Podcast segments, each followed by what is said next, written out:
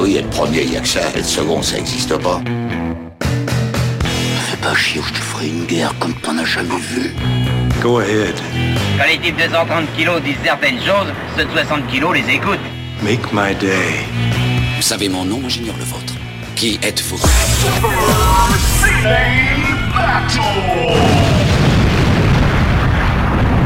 Le second, c'est un con. Super Ciné Battle, c'est le podcast où nous établissons le classement ultime du cinéma. Nous prenons vos listes de films que vous nous adressez pour les classer du meilleur au pire afin d'obtenir la liste ultime. Ceci est notre épisode 197 et euh, de l'autre côté du poste, j'ai le nouveau porte-parole du gouvernement, Stéphane Boulet. Oh putain.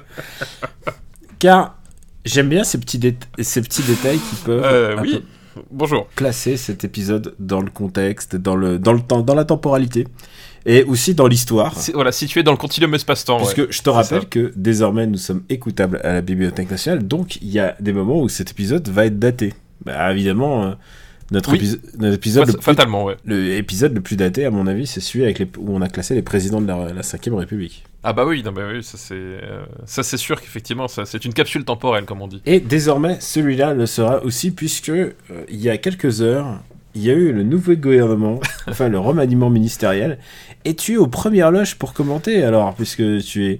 Tu représentes, Bah tu oui, représentes bah pas un syndicat, tu représentes pas. un- euh, tu représentes à la rigueur un parent d'élève, mais aussi tu es un directeur d'école. Comment est ton nouveau. Dis, décris-nous ta joie de ton nouveau ministre de tutelle. Oh la vache, m'en parle pas, Babyface là, c'est pas possible. Oh purée, je suis mais euh, je suis aux anges. C'est- Littéralement, c'est euh, euh, Dr Evil qui a nommé Minimi à, à l'éducation nationale quoi. C'est euh, c'est vraiment c'est incroyable quoi. On pouvait pas rêver pire. Les, les mots me manquent. Voilà, je crois que les, les- les- les mots me manquent. Incroyable, incroyable. Euh, je, je vois que tu es un peu abasourdi par la nouvelle, mais tu sais quoi, il y a, il y a plus que Ah ouais. Il y a plus que 3 ans à tenir, non? 2 ans à tenir, combien? Euh, non, bah attends, je- je- ne nous emballons pas avec les bonnes nouvelles. Mm. Euh, tu sais, en, en trois ans, une constitution, ça se change. Mm. Donc, euh, C'est voilà, marrant, c'est ce, ce que je regardais, je googlais la constitution, genre, non, c'est deux consécutifs, voilà, c'est que t'as pas le droit de faire plus de deux consécutifs. Oui, oui, oui, oui, non, mais bien sûr, c'est ça, ça, ça, l'heure, où on parle. Mais s'il faut, quand l'épisode sera monté Mm. et publié, ce sera peut-être plus le Ouais. cas. Tu sais pas. Tu Ça sais nous pas. fait un point En, com- ce moment, vraiment. Ça nous fait un point commun avec la Russie. Oui, oui, Avec exactement. euh, ce, ce moment où il y a eu les deux mandats consécutifs de Poutine et il s'est dit, bon, je me prends 5 ans euh, au vert et je deviens le premier ministre de Medvedev. Peinard. disons, Mais- disons qu'effectivement, le, euh, quand les gens disent ouais, mais rassure-toi, il n'y en a plus que pour 3 ans, je, je pense que les gens ont une sous-estiment la, la- la- l'imagination de voilà de, de, de- de cette clique. Oui. À mon avis, je crois qu'on n'est pas au bout de nos surprises. C'est vrai, et tu sais quoi, euh, je te rappelle que maintenant, on a aussi dépassé la moitié. euh, non, on n'est pas encore à la moitié de la décennie, mais on s'approche de la moitié de la décennie, donc ça veut dire que la bande-annonce de 3 jours max euh, de le nouveau film de Tarek Boudalis, on pourra aussi le classer dans Super Ciné Battle dans pas longtemps. Oui, c'est ça, dans pas longtemps, effectivement. Oui, je, je pense qu'on va peut-être pas se presser, voilà, pour, euh, Tu veux dire pour, pour aller se, le, le classer. se presser tel The Flash, tu veux dire, c'est ça? Oui, c'est ça, tel The Flash, effectivement. Alors, ça n'aura pas l'air, mais cet épisode est consacré aux, aux films des années 60. J'espère que tu es content, parce que Oui. en ce moment, euh, bah, c'est surtout... Ça me fait ça avec les, la playlist des années 60, c'est que... euh, c'est que je me, moi je me remate beaucoup des films des années 60 quand on parle des années 60. Alors que d'habitude j'ai pas de, genre je regarde au hasard un peu au gré du, au gré du feeling. Et là, là c'est vraiment quand je suis dans les années 60, je regarde que des films des années 60. Je m'en suis à regarder un tout à l'heure d'ailleurs. Et euh, tu sais qu'il y a aussi une rétrospective euh, Sidney Lumet à Paris. Oui, je sais, oui, oui, je sais. Puis il y a eu la, la, la, la, la sortie euh, de la version euh, retrouvée, presque, j'ai envie de dire, de- d'un film au, au nom un peu funeste, mais voilà, qui, qui s'appelle Daniel. Donc, Eh ben je- écoute, je suis allé le voir. Eh, il, il paraît, ouais, il paraît. ouais. Mais pourquoi C'est pas la vraie copie C'est-à-dire c'est non, copie- non, parce qu'en fait, en, en il a été refait. voilà, le, le- le film a été, en tout cas en, en termes d'exploitation, a été perdu pendant un petit moment, en tout cas en France. Mm. Il était plus visible, et je suis même pas sûr qu'il était euh, édité aux États-Unis, etc. Enfin, c'était un, des- un des lumettes qui restait assez compliqué à voir. Du coup, euh, voilà. Bah, je l'ai vu, et tu sais quoi? Euh, Certes, c'est pas son meilleur, mais on parle quand même de Sidney Lumet, quoi. Oui, c'est comme quand tu dis c'est pas le meilleur Kurosawa, tu vois, c'est un, c'est un, peu, un peu ça, quoi. Ah, D'ailleurs, en parlant de Kurosawa, on va en reparler, puisque il est rentré, euh, enfin, il est re-rentré, il a jamais quitté, mais euh, il a fait une entrée fracassante lors de l'épisode précédent, je crois. Tout à fait, tout à fait, effectivement, la quatrième place du marbre. Quatrième place du marbre, donc il est entre, vas-y, re- remémore-nous- remémore à nos, nos- nos auditeurs. Eh ben écoute, voilà, avec Barberousse, donc qui est le, le- son dernier film euh, avec euh, Mifune et son dernier film en, en noir et blanc aussi, euh, il se casse quand même entre Il était une fois dans l'Ouest et Harakiri, ce qui est pas mal. Qui, ce, qui est, Qui est- ce qui est globalement pas mal en termes de, de Ce place. qui est pas mal. Écoute, écoute franchement, ouais, c'est pas mal. Qu'est-ce qu'on a vu à l'épisode précédent? On en a vu d'autres? Bah, on a vu beaucoup de kaiju euh, aussi. On a avec vu les yeux sans les yeux sans visage, un classique du cinéma français. Les yeux sans visage. On a vu euh, Mosura. Mosura. D'ailleurs que j'ai mis dans le le comment on dit déjà dans le terme technique? Le coda de fin Ah oui, d'épisode. tout à fait. Euh, j'ai mis j'ai mis la chanson de La Mozart. petite, la petite chanson de Mosra. Euh, on, a vu, on a vu Frankenstein conquérir le monde aussi. Euh, Ouais. euh, voilà, qui- c'est quand même pas rien, j'ai envie de pas dire. le pas le pas le meilleur kaiju, mais en tout cas peut-être un des un des en tout cas de l'époque qui est vraiment qui allie à la fois qualité et nanar. quoi. Oui, vraiment- voilà, c'est, c'est- et puis on a vu, on a surtout parlé aussi de, du concurrent direct de, de Godzilla avec Gamera, le, pro- le film original de Gamera. Donc Gamera qui est la, la série de kaiju la plus prolifique derrière euh, celle de Godzilla, quoi. Et celle de notre gouvernement. Oui, putain, c'est, c'est clair. ça va être la, la ligne ça va être le fil rouge de notre émission quand même. Et alors euh, Stéphane, euh, Oui, Daniel. Cette, cette fois-là, on va pas on, on va pas Ah, je viens de recevoir un SMS à l'instant.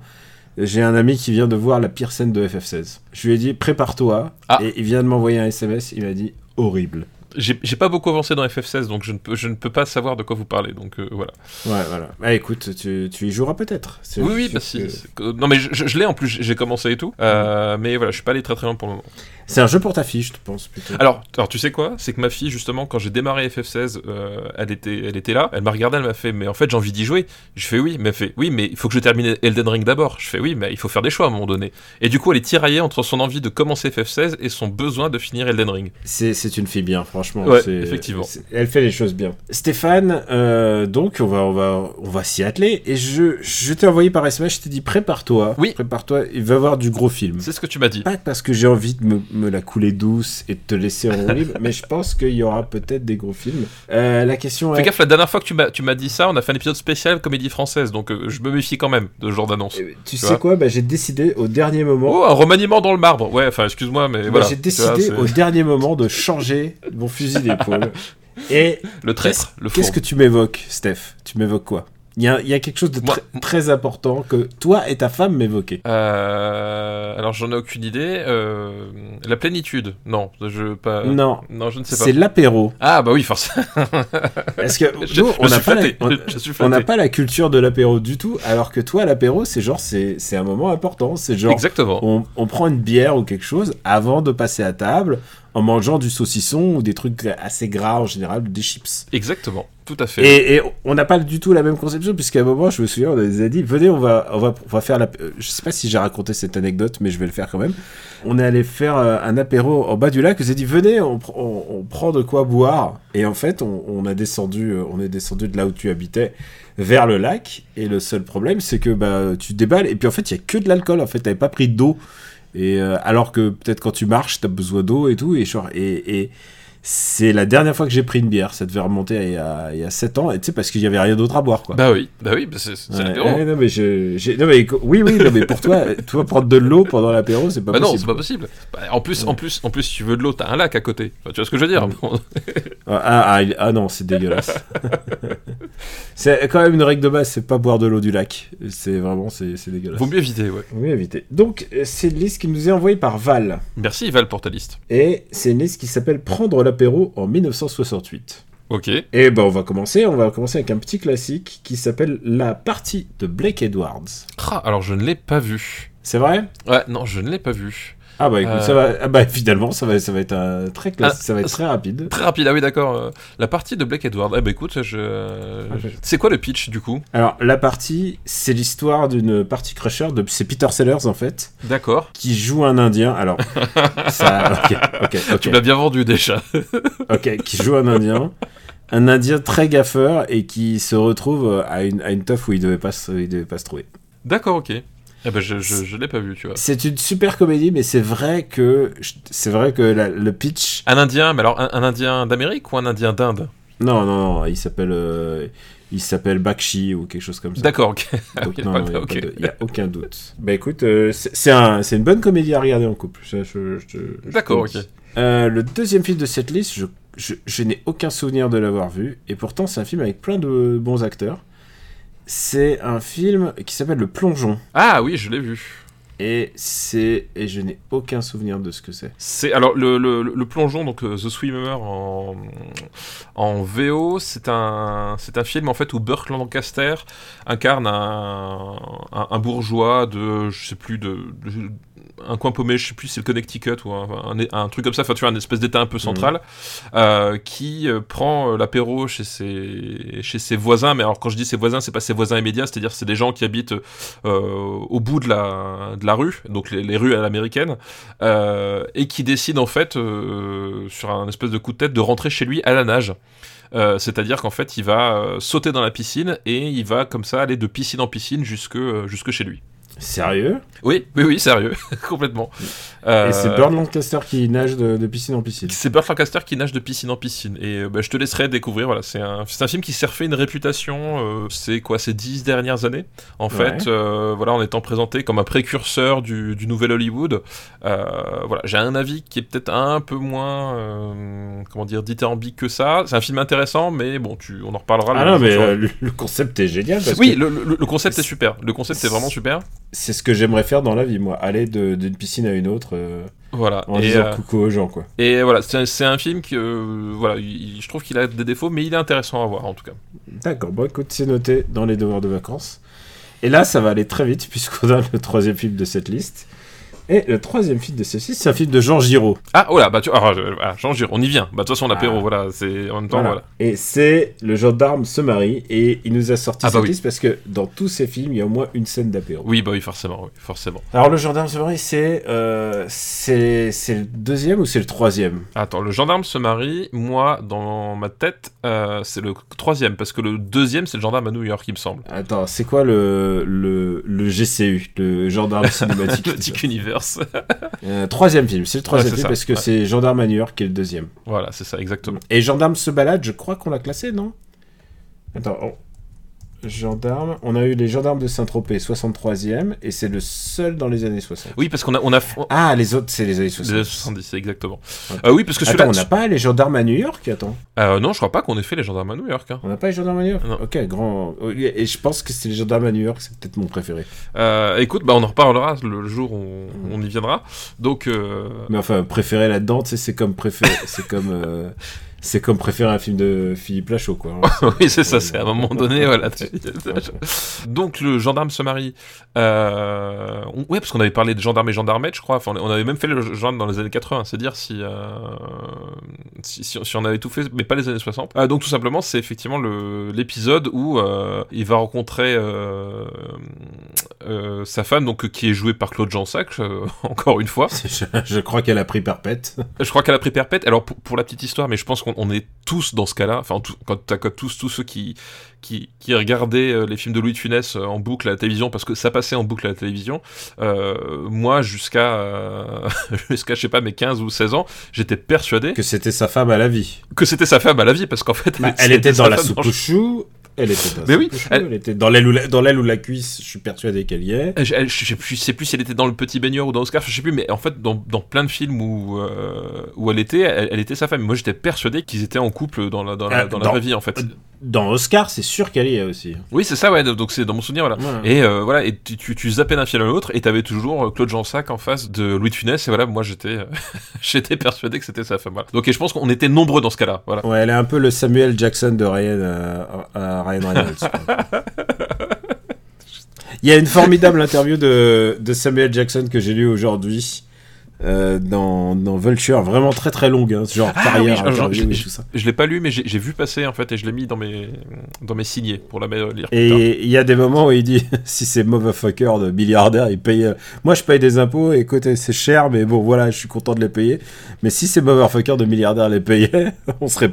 Peut-être les gens seraient un peu moins dans la merde et même ces, ces, ces fils de pute ils auraient, ils auraient pas beaucoup moins d'argent.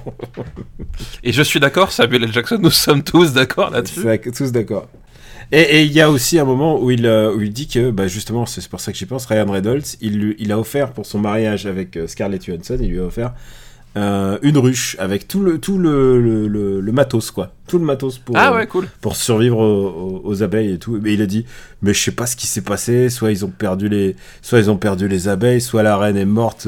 Qu'est-ce que je- motherfucker et ça se termine par motherfucker. Je sais plus quoi. mais c'est une interview géniale.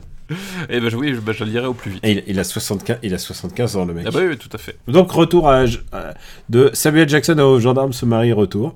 Euh, donc euh, toujours avec la même euh, la même équipe, c'est-à-dire c'est l'équipe originelle donc Galabru, euh, Lefebvre. Et euh, donc, je veux dire, donc évidemment, le- l'intérêt est dans le titre. hein, voilà, on, on est sur, une, sur une- un gendarme slash comédie romantique, puisque euh, puisqu'on on, est autour de cette idée qui euh, qui rencontre cette femme. Donc, elle- je crois qu'elle, dans mon souvenir, elle est euh, elle est et euh, et lui, il en tombe amoureux, mais genre euh, voilà, love at first sight en fait. Et, euh, et du coup, ça va créer des tensions parce que justement, c'est une veuve de.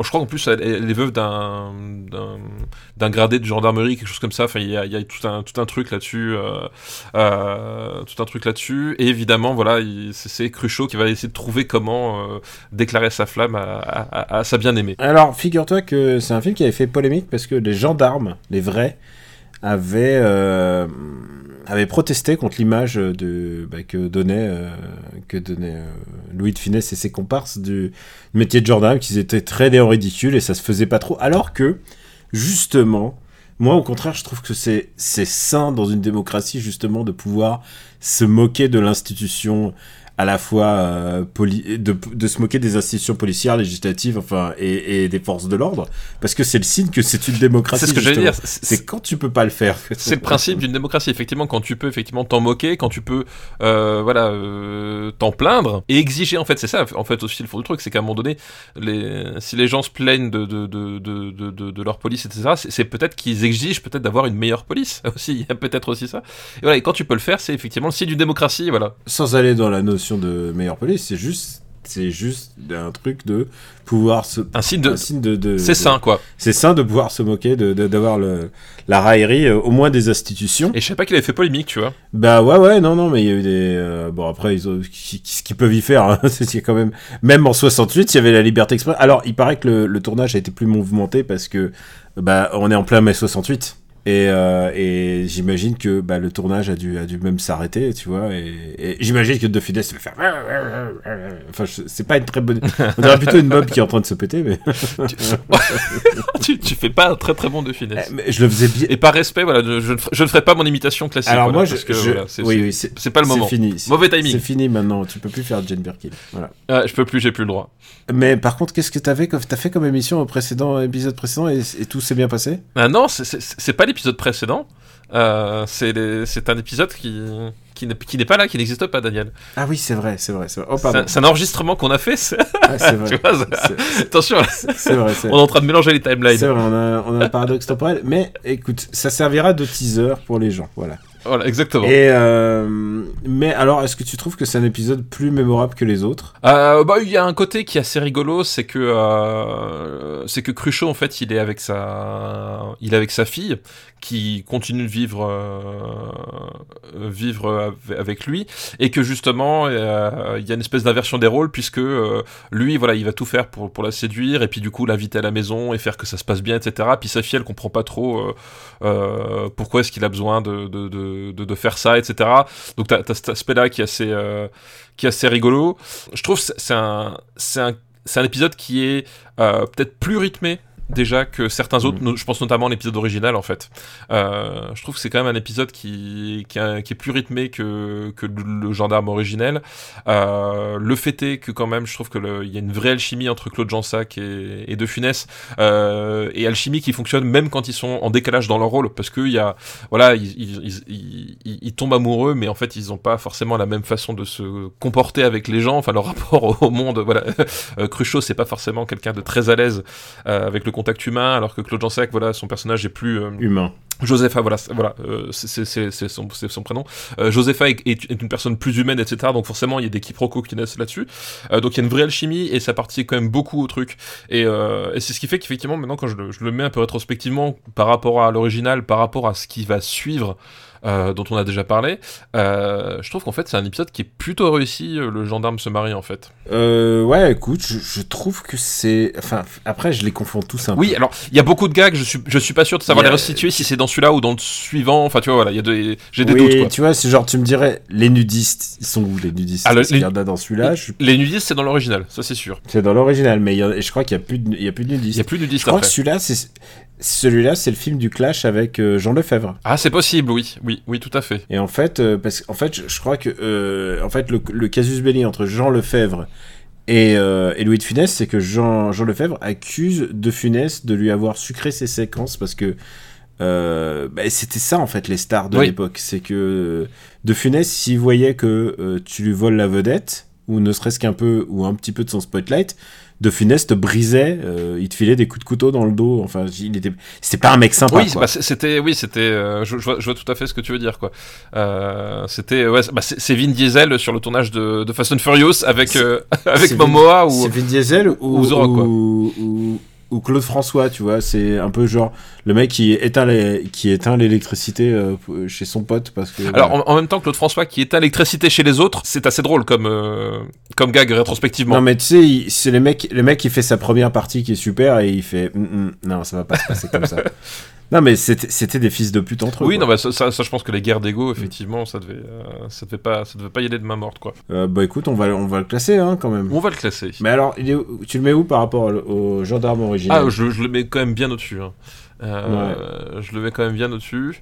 Euh, Ah, bien au-dessus. euh, Est-ce qu'on le met au-dessus de Frankenstein conquiert le monde? Ah oui, quand même, c'est quand même. Enfin, dans mon souvenir, c'est quand même, c'est quand même mieux. Euh...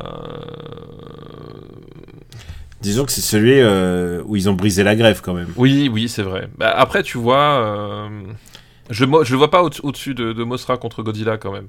Euh, tu vois, voilà, faut... même Pierrot le fou, tu vois, je, je le mettrais. euh, Ah non, ouais.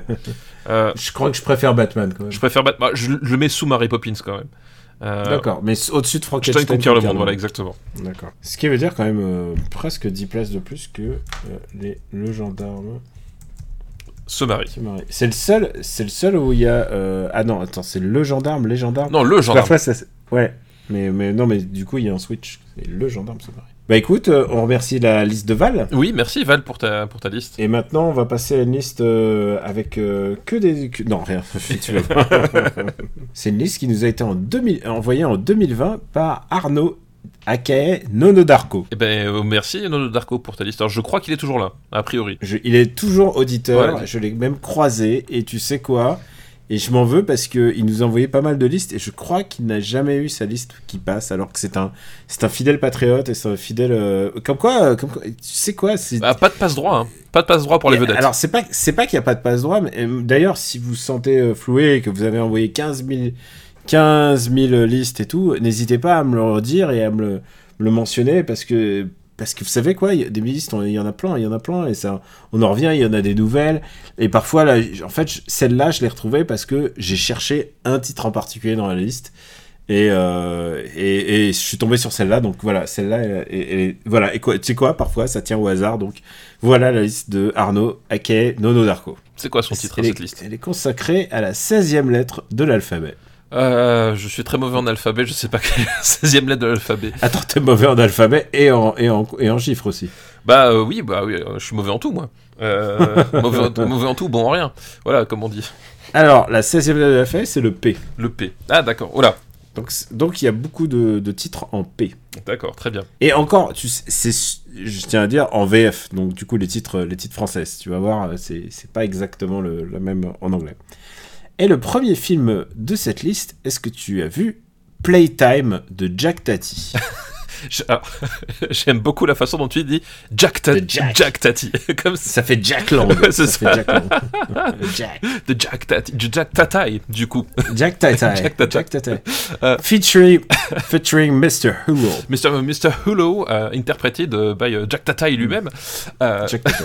Euh, oui, oui, euh, Playtime, euh, effectivement, le, le projet euh, monstrueux presque de, de Jacques Tati, parce que euh, Parce qu'il l'a tourné en genre en, en 5 années. ouais, il chose tourné en je sais pas combien de temps, et surtout, enfin, c'est un, c'est un film aux, aux ambitions euh, euh, complètement folles pour son, pour son auteur et même pour son, euh, pour son temps, voilà, parce que voilà, Jacques Tati, effectivement, tout le monde se, tout le monde se, se, se rappelle Jour de fête, Les vacances de Monsieur Hulot, mon oncle, donc des films dans les, dans les années 40-50, euh, avec une, une approche très simple, on va dire, entre guillemets, du, du récit de, justement de, cette France un peu, euh, un peu périphérique, mais euh, un peu heure- heureuse d'être là. C'est un peu le principe, en fait, enfin, en tout cas, l'image qu'on associe à Jacques Tati. Et là, on part sur un, sur un truc euh, vraiment très différent, euh, de, vraiment postmoderne, en fait. C'est-à-dire qu'il change vraiment complètement son, fusil d'épaule. C'est-à-dire qu'au lieu, voilà,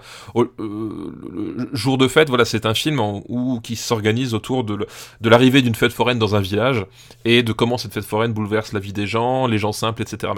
Là, on est sur un truc complètement, différent. C'est-à-dire que Jacques Tati va nous plonger avec son, son regard absurde, puisqu'il garde le personnage de Monsieur, de Monsieur, Monsieur Hulot, qu'il avait, qu'il avait inauguré pour ses précédents films, euh, qui est un espèce de, de, de, de naïf, on va dire. euh, Moi, je dirais que c'est- presque un personnage de BD franco-belge. Oui, il a un peu de ça, effectivement.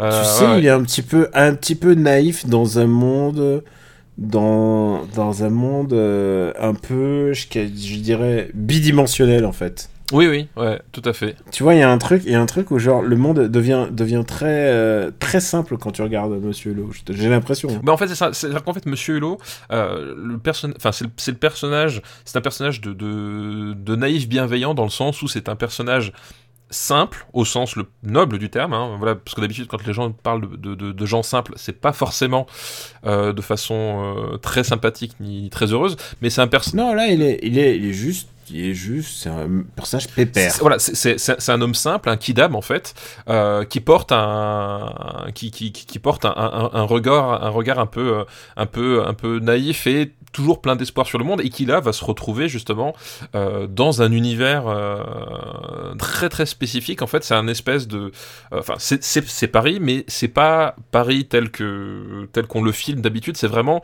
euh, Paris transformé, presque comme un Paris de science-fiction quelque part, puisque en fait, en gros, ce que va faire Jacques Tati avec ce film-là, ce qu'il essaie de démontrer, c'est qu'en fait, il va prendre un peu tous les tous les aspects mégapole de la, ville euh, et de montrer en fait à, quel point ce fonctionnement si particulier est un fonctionnement qui peut être euh, un générateur de déshumanisation. Pardon. Et il le fait du point de vue de Monsieur Hulot, mais en fait, en réalité, euh, quand tu replaces le film dans le, finalement, dans le, dans le continuum espace-temps de, la France en général et de Paris en général, enfin, c'est, extrêmement visionnaire cette façon qu'il a de, prendre en fait cette espèce de, de modernité de plus en plus froide, parce qu'en plus là on est à la fin des années 60, début des années 70, en termes d'architecture, de, courant esthétique, etc. On est sur des, choses qui, peuvent être un, peu un froides, un peu euh, c'est l'arrivée du plastique notamment, c'est des choses comme ça. Euh, c'est l'arrivée des méthodes de, de, de- d'efficacité au bureau, des choses comme ça. Il y a toute une séquence avec les open space, enfin les simili open space justement, euh, voilà. Et il va prendre tout ça en fait et, et montrer que en fait petit à petit le- le- l'humain, donc en l'occurrence Monsieur Hulot, euh, n'a plus sa place dans la ville en fait. Euh, et c'est tout le propos du film. Et bah, et tu sais quoi? C'est un film très, très, très, en fait, très, hum, j'allais dire, euh, affûté en fait. Complètement ouais. Sur, euh, sur la vision de la place de l'homme, parce que le choix à la fois de prendre un aéroport, qui est l'endroit le plus désu- déshumanisé pour lui, parce qu'en plus, il le filme, il filme l'aéroport de manière euh, ultra futuriste. Complètement ouais. Euh, la- Honnêtement, euh, c'est tourné dans les années 60, mais ça pourrait être tourné, ça pourrait être une pubère France en fait. ça pourrait être une pub Air France, genre prenez l'avion et tout. Les, les, la manière dont, euh, la manière dont ils filment les bureaux, euh, t'as l'impression que ça aurait pu être, comment dirais-je, bah, la série, la, la série sur Apple. euh, Ah oui, oui, euh, bien sûr, euh, Sévrance. Oui, c'est complètement, oui. Sévrance, ça pourrait être Sévrance. Il y a un moment où il passe dans genre, je sais pas si c'est genre la foire de Paris ou un truc où il y a les, les, les trucs un peu farfelus, les, les inventions farfelues et tout. Euh, et puis il y a le moment où les voitures tournent sur elles-mêmes, sur leur même axe et tout, pour montrer un peu, évidemment, l'absurdité de ce qu'est conduire une déjà à l'époque, de ce qu'est montrer une conduire une voiture à l'époque. C'est un film, euh, je peux comprendre complètement le, le, le côté fou parce que euh, parce que c'est un film en plusieurs sketchs, donc il est un petit peu décousu. Et surtout, euh, euh, le propos, euh, je peux comprendre qu'à l'époque, ça parle pas encore, quoi. Non, mais c'est ça. C'est comme, parler du réchauffement climatique dans les années 40, tu vois. oui, il y a pas- un peu de ça. Bah, en fait, le, le, le- le truc, c'est qu'il faut, faut voir, en fait, euh, il y a, bah, là, pour le coup, euh, euh, Jacques Tati fait, fait encore plus du Chaplin que, que d'habitude, en fait. Euh, C'est vraiment le, les temps modernes revisités à la sauce de la France de, de la fin des années 60. Donc, en, en plus, c'est- d'autant plus visionnaire qu'on est en 67 dans mon, dans, dans mon idée. Donc, c'est la, la France du, du général de Gaulle avant que le général de Gaulle se prenne la, la, la révolution La rousse. voilà, la, la rouste populaire euh, de, de- de la jeunesse. Euh, et il nous montre déjà en fait une, une France qui, qui en fait est complètement artificielle. Euh, et il le fait à, à travers une mise en scène folle en termes justement de- d'utilisation des décors, euh, de, la, de la géométrie. Enfin, tout le monde parle de la façon dont, je sais pas, Wes Anderson utilise les perspectives Ah, et- putain. et, et la géométrie. Mais J'allais le dire, c'est Wes Anderson Origins. quoi. mais Wes Anderson, ne le cinéma de Wes Anderson ne serait rien, surtout le, le cinéma actuel, euh, voilà, qui, à mon avis est, presque une auto-caricature du cinéma de Wes Anderson, mais là on, dévie du sujet, euh, euh, ne serait rien sans le playtime de, de Jacques Tati. Enfin, c'est impossible qu'il n'ait pas, qu'il pas vu, décortiqué et, et incurgité ce film. Il y, a- il y a ça. Bah, d'ailleurs, d'ailleurs, euh, juste en parenthèse Wes Anderson, on va pas chier sur le dernier, mais j'ai détesté le dernier. J'ai détesté le dernier aussi. Voilà. J'ai détesté le dernier, mais l'avant-dernier, il y a une citation, genre plan par plan, des- Je l'ai de pas vu. mon oncle, de mon oncle. Genre, mais Ah oui, vraiment, c'est c'est le French Dispatch, c'est ça? C'est French Ouais, Dispatch, je- je pas genre, il il y a, il y, a, il y a des scènes qui sont refaites de French Dispatch. Genre, évidemment, évidemment, Jacques Tati est la, la référence absolue de, de Wes Anderson. Enfin, je veux dire, c'est le, Oui, c'est une évidence. Enfin, là, c'est- le, le, ah, euh, et, euh, le maniérisme, le cadrage. Sauf que, je dois t'avouer un truc, je, enfin, maintenant, la tournure qu'a pris Wes Anderson aujourd'hui, je préfère quand même Jacques Tati. Ah, je préfère aussi Jacques Tati parce que justement Jacques Tati, euh, Tati en fait la clé du cinéma de Jacques Tati là euh, et par rapport à Wes Anderson c'est qu'on on l'a dit c'est que son une de ses références c'est Chaplin et c'est que justement euh, Wes Anderson a tendance à, à filmer des personnages un peu cyniques un peu désabusés et au point où on les perd en fait. Euh, alors que Jacques Tati justement, on reste toujours au, au- au niveau de cette bonhomie, euh, de, de, cette bonhomie, euh, voilà, de un peu de, de la France raisonnable entre guillemets. Il y, a, quand même un caractère plus proche de nous et plus plus humain. Et donc voilà, c'est- ça aussi qui fait le, truc, c'est ça qui faisait le succès de, Chaplin dans les temps modernes. Par exemple, on a parlé des temps modernes à l'épisode dernier, mais on peut en reparler ici aussi. C'est la même mécanique, c'est qu'à un moment donné, il y, a- il y a ce côté l'être humain broyé par la par la machine et la machine en fait, tu te rends compte que c'est à l'échelle d'une ville entière. Euh, et un autre aspect que je trouve euh, euh, vraiment bluffant dans ce film, dans ce film-là, bon, c'est- assez à travers les décors, mais c'est la, la, la, la photo en fait. Je, je trouve la photo de ce film oufissime. Ah ouais, c'est incroyable, incroyable. esthé- esthétiquement, c'est un film d'une d'une beauté, d'une acuité absolument absolument dingue. C'est-à-dire que le, euh, le, film en fait va, être filmé majoritairement dans des dans des un camailleux de de bleu gris. Globalement, c'est ça l'idée. Donc déjà, ça te pose en termes d'ambiance euh, oppressante quelque chose d'assez- immédiat. Euh, et du coup, au sein de ce, bleu-gris euh, permanent, va y avoir l'utilisation des touches de couleurs, notamment le, rouge et le, jaune. Il y a cette fameuse scène où, à un moment donné, dans des immeubles de bureaux, les gens rentrent de façon complètement mécanique, comme s'ils étaient un peu des, zombies. Et il y a cette femme qui, s'arrête quelques secondes parce qu'elle voit dans le, reflet de la porte vitrée la tour Eiffel et qui est le seul éme- élément euh, de couleur un peu chaude de toute l'image. Et elle s'arrête quelques secondes pour admirer avant de repartir, quoi. Et voilà, et enfin, c'est des idées visuelles qui sont euh, qui sont absolument folles, et c'est ça qui a de est génial dans le euh, dans le dans ce dans ce film là spécifiquement c'est cette espèce de, justement de recours à la mise en scène et aux, éléments vraiment purement visuels, au-delà de la gestuelle. Euh, de son de son personnage principal, on est vraiment sur une, je trouve sur une mécanique de, de, mise en scène et d'utilisation du moyen cinématographique brut qui est euh, qui est informidable dans le film et qui est aussi d'une modernité. Enfin, c'est un, c'est hallucinant pour son pour son époque en fait, je trouve. Et tu sais quoi, je serais presque prêt à dire que Playtime, je trouve ça mieux que les vacances et que. Ah, je, le film me parle plus en fait. Euh, euh, alors c'est difficile parce que bon, c'est pareil. Euh, ça, c'est difficile de, parler de. C'est comme Pagnol en fait, si, tu veux. Hmm. À un moment donné, c'est difficile de, de, se projeter parce qu'on a on n'a pas vraiment vécu le, le, moment où justement mon oncle parlait aux gens, etc. Enfin, nous on l'a vu beaucoup plus tard parce que simplement on n'était pas nés. Hein, et on a presque vu les caricatures de ça. Et on a vu les caricatures de ça. Beaucoup de gens ont vu le, le euh, ont vu ça en, chez Wes Anderson et sans savoir que c'est que c'est Tati quoi. Voilà exactement. Et donc euh, effectivement c'est des films qu'on a vus et puis aussi qu'on a vu peut-être aussi à travers les, yeux de nos parents etc. Euh, je prends parents voire même grands-parents genre jour de fête etc. Voilà c'est des films que j'ai découvert à travers ce prisme là donc c'est je trouve c'est difficile de se positionner dessus ou en tout cas enfin avec un avec un regard neutre. Par contre je trouve que Playtime Playtime c'est un film qui je trouve sans forcer c'est-à-dire sans t'as pas besoin de enfin euh, t'as pas besoin de dire ah oui, il faut que je me remette dans, le, dans les années 60 pour euh, comprendre en fait la portée du film. Tu vois ce que je veux dire? Il y a vraiment quelque chose de, de, de, beaucoup plus intemporel, bien, beaucoup plus euh, universel. Parce que Playtime, c'est un, un, film qui, pour le coup, a, bah, on, a, parlé de Wes Anderson parce que c'est flagrant, mais c'est un, un, film qui, qui au-delà des frontières de la France, est extrêmement réputé dans, dans, dans les, dans, dans, les milieux artistiques, etc. C'est un film qui a été réhabilité parce que c'est un énorme, énorme pour Jacques Tati. Euh, ah bah, box-office, oui, français. Je, crois qu'il y, a eu des, des faillites euh, qui ont été consécutives à Playtime. Euh, en fait, c'était un film trop ambitieux. Il, dure, il dure deux heures. Il dure deux heures. Le, film aurait dû durer trois heures, alors que pour les autres, tu vois, les autres, c'est presque des friandises, quoi. Mhm. là, là c'est un truc, c'est un film mastoc. c'est un film, voilà, voilà, c'est genre, c'est c'est un film avec une ambition artistique beaucoup plus euh, beaucoup beaucoup plus beaucoup plus incroyable enfin que je trouve beaucoup plus incroyable. Bah il déjà il a coûté beaucoup plus cher à faire parce mm. qu'effectivement euh, ses précédents films justement enfin c'était du décor naturel c'était euh, c'était c'était une approche qui était plus naturaliste.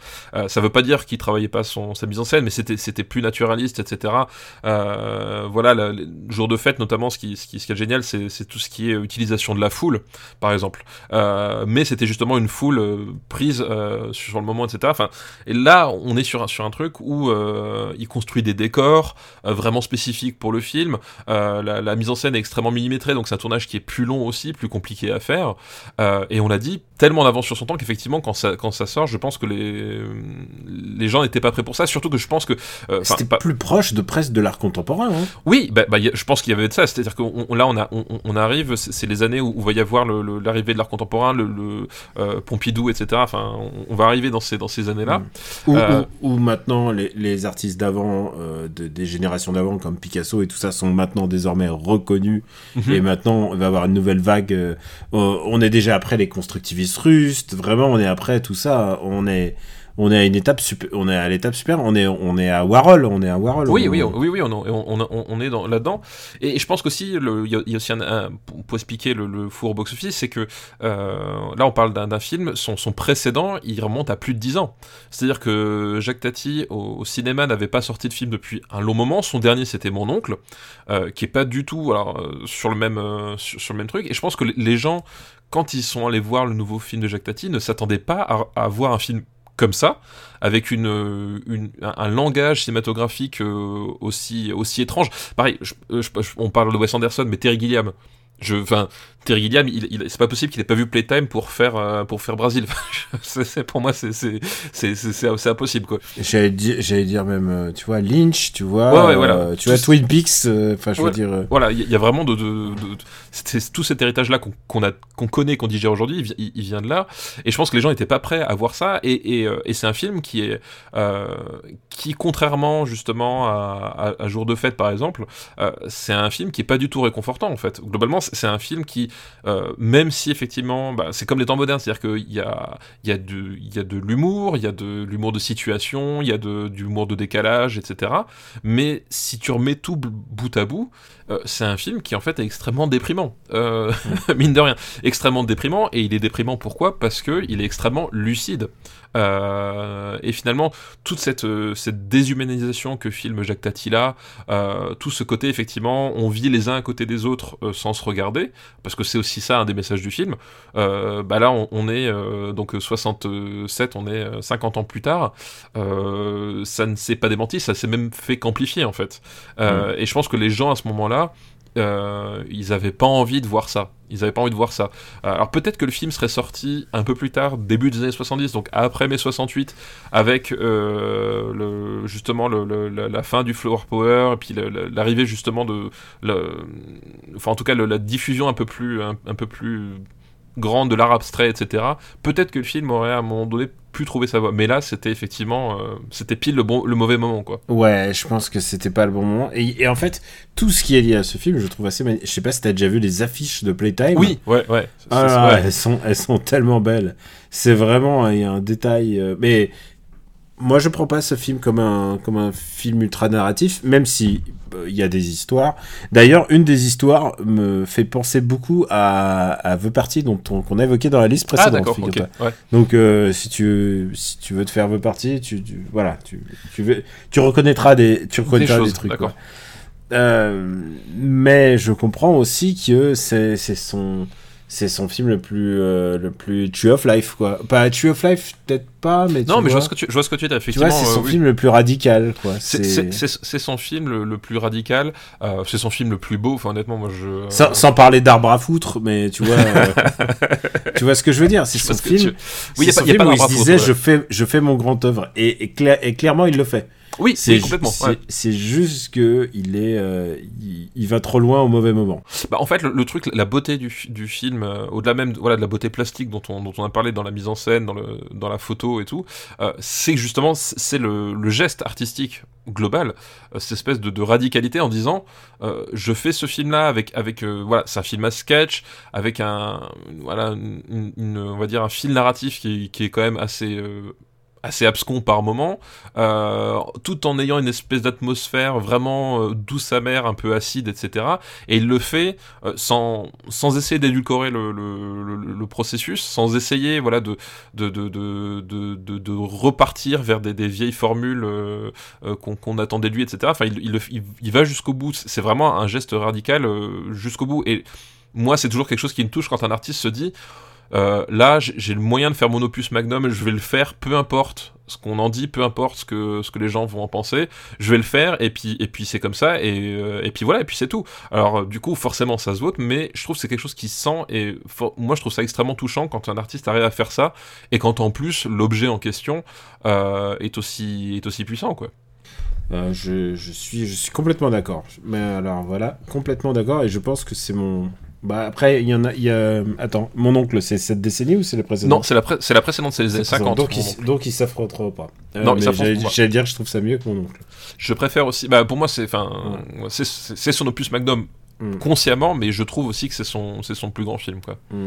Où est-ce qu'on va le classer? Euh, Ça va plus haut que le gendarme se marie, déjà. Bah, euh, c'est sûr. mais est-ce que ça va au-dessus de Spartacus? Ah, pour moi, ça va au-dessus de Spartacus. Pour moi, ça va pas au-dessus du docteur Jivago quand même. Euh, je...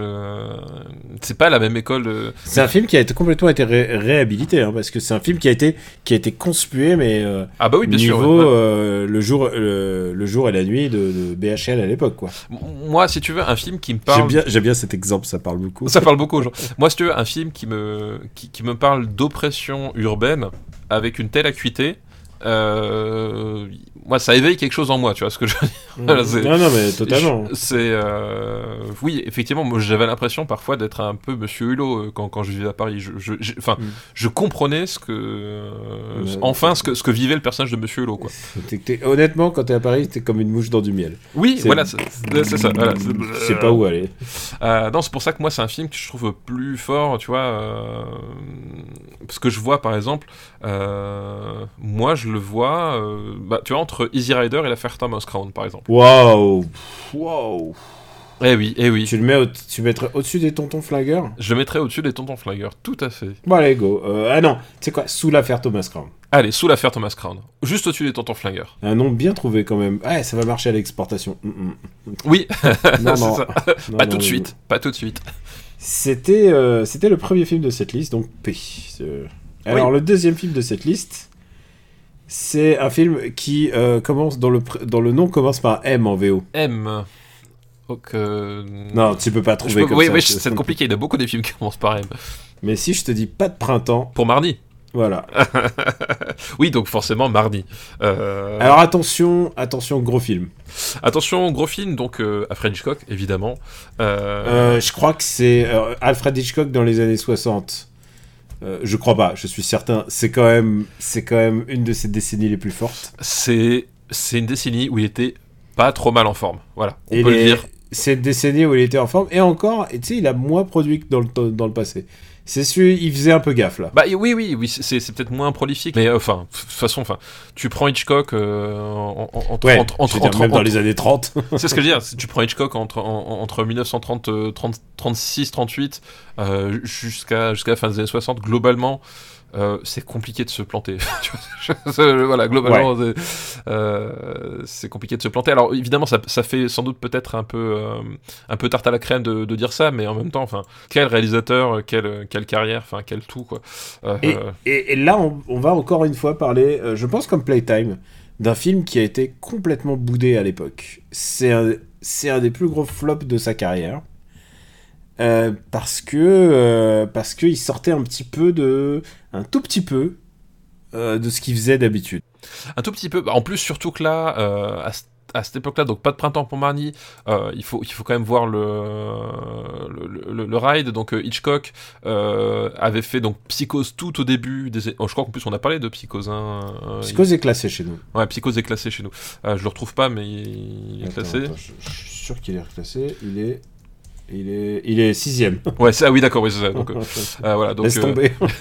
c'est un film qui littéralement a inventé un genre. hein. Voilà, oui, euh, voilà. Donc il, il- il démarre les années 60 en faisant Psychose, euh, il continue euh, le, juste avant, Pas de printemps sans Marnie, il fait Les Oiseaux, qui pareil est un film. Alors il n'y a pas, enfin, est-ce qu'il a créé un genre? Je sais pas s'il a créé un genre parce qu'effectivement, est-ce qu'après les, les- les films de, de, de requins quelque part, ce sont des héritiers des oiseaux? C'est une théorie qui, qui est intéressante, mais en tout cas, il, il fait un truc sans précédent à, à ce niveau-là. euh, voilà, c'est-à-dire qu'il il prend littéralement un pitch de série B et il l'élève à, à des niveaux, euh, des niveaux stratosphériques. Euh, et là, avec Printemps sur Mali, qui est un film euh, ben, beaucoup moins ludique déjà que Les Oiseaux ou que même euh, Psychose à sa façon. C'est-à-dire, c'est un film qui a pas de gimmick déjà. Oui. Sauf un, mais on va, on va en parler parce que tu vois ce, ce dont je veux parler. Euh, c'est euh, c'est un film où c'est une histoire qui revient à une histoire toute simple. En plus, c'est son dernier film dit, dit de, de, de blonde. Oui, Parce que tu sais que, euh, vous savez, et alors on va utiliser beaucoup. Alors je préviens tout de suite, on va beaucoup utiliser le terme fé- fétichisme. Bah, en même temps, on est sur Bah, Hitchcock. sur Hitchcock. Et je tiens à dire, je tiens à dire aussi que c'est le film d'Hitchcock où il y a où il y a un viol. Oui. Et du coup, on va par- on va parler de viol, on va parler de, de violence, de violence sexuelle. Et qui mieux que euh, il se disait quel bon acteur je vais prendre pour jouer ça? Sean Connery. Sean Connery. non, en plus, en plus, enfin, c'est. C'est c'est de tous les acteurs, de tous les acteurs. Il a pris et tu sais en plus Sean Connery qui à l'époque se disait faut que je m'écarte un peu de mon rôle de James Bond. James Bond, à, voilà. à savoir à savoir le le, le prédateur des agents secrets, euh, des agentes secrets euh, communistes. Et là, et là, c'est c'est comme s'il fais- refaisait la même chose. Hein, de, pour Bah, le- en, en fait, c'est. faut pas le prier, quoi. c'est- C'est c'est- c'est- c'est- c'est amusant de la, du point de vue de la carrière. Entre guillemets, hein, entre oui, guillemets. Entre oui, non, mais oui, c'est amusant d'un point de vue voilà, purement analytique, on va dire, euh, analytique d'un carrière de, de Sean Connery, parce que en fait, Sean Connery, donc euh, début des années 60, euh, James Bond, euh, enfin le, le succès absolu, le- la redéfinition presque de, de la notion de, de sexualité auprès du grand public. Euh, C'est-à-dire qu'à un moment donné, quand t'as Docteur No qui arrive, tous les hommes se disent ah oui en fait c'est comme ça qu'il faudrait être. Euh, bon alors après avec les dégâts que, que ça peut ça peut couler, mais c'était voilà c'était quand même une image de, de l'homme et de la virilité qui était euh, qui, était quand même très très très très implantée. C'était des cartons monumentaux. Là quand euh, pas de printemps pour, euh, pas de printemps pour Mani euh, c'est la sortie de Goldfinger. Enfin voilà on est on est en plein dedans et en parallèle de tout ça, Sean Connery, euh, qui est un acteur que je que je trouve plein de ressources en fait que beaucoup enfin que beaucoup de gens connaissent soit à travers James Bond soit à travers sa, sa carrière post James Bond quand il a commencé à assumer sa, sa calvitie. Euh, mais, euh, je pense qu'il n'a pas de postiche là à ce niveau là oui je mais pense qu'au 64 il a encore ses cheveux. Il a encore ses cheveux. Mais tout ça pour dire c'est qu'au même moment c'est à dire qu'au moment où il fait James Bond déjà à ce moment là euh, il a quand même cette acuité de, de dire mais euh, faut que je casse mon rôle de James Bond parce qu'en tant qu'acteur je peux pas être résumé qu'à ça. Et, euh, et, tu veux que je te dise un truc? Attention, avec des pincettes.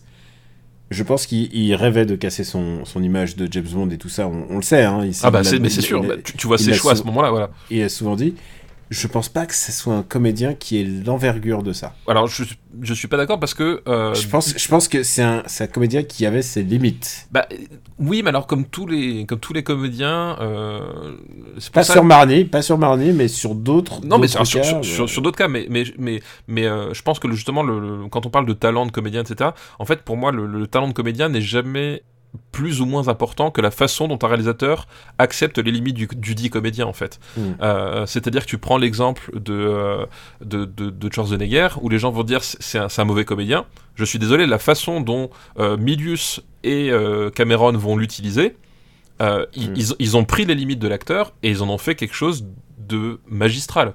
Et, et, je pense, et tu peux dire ce que tu veux, je pense pas que quelqu'un pouvait incarner Conan ou le Terminator mieux que lui. Tu vois ce que je veux dire? Oui, alors voilà. que, alors que on connaît, on, en parlant d'acteurs limités, on peut, on peut dire qu'il en a. Voilà, c'est un acteur limité. Et effectivement, quand à un moment donné, des mecs l'ont mis sur des, sur des comédies euh, en, en, le laissant en roue libre, ça fonctionnait pas du tout. Et donc Sean Connery, à, à ce moment-là, quand même. Ou, ou, sur, ou sur, les, Terminator, les derniers Terminator. Ou, les derniers Terminator, voilà.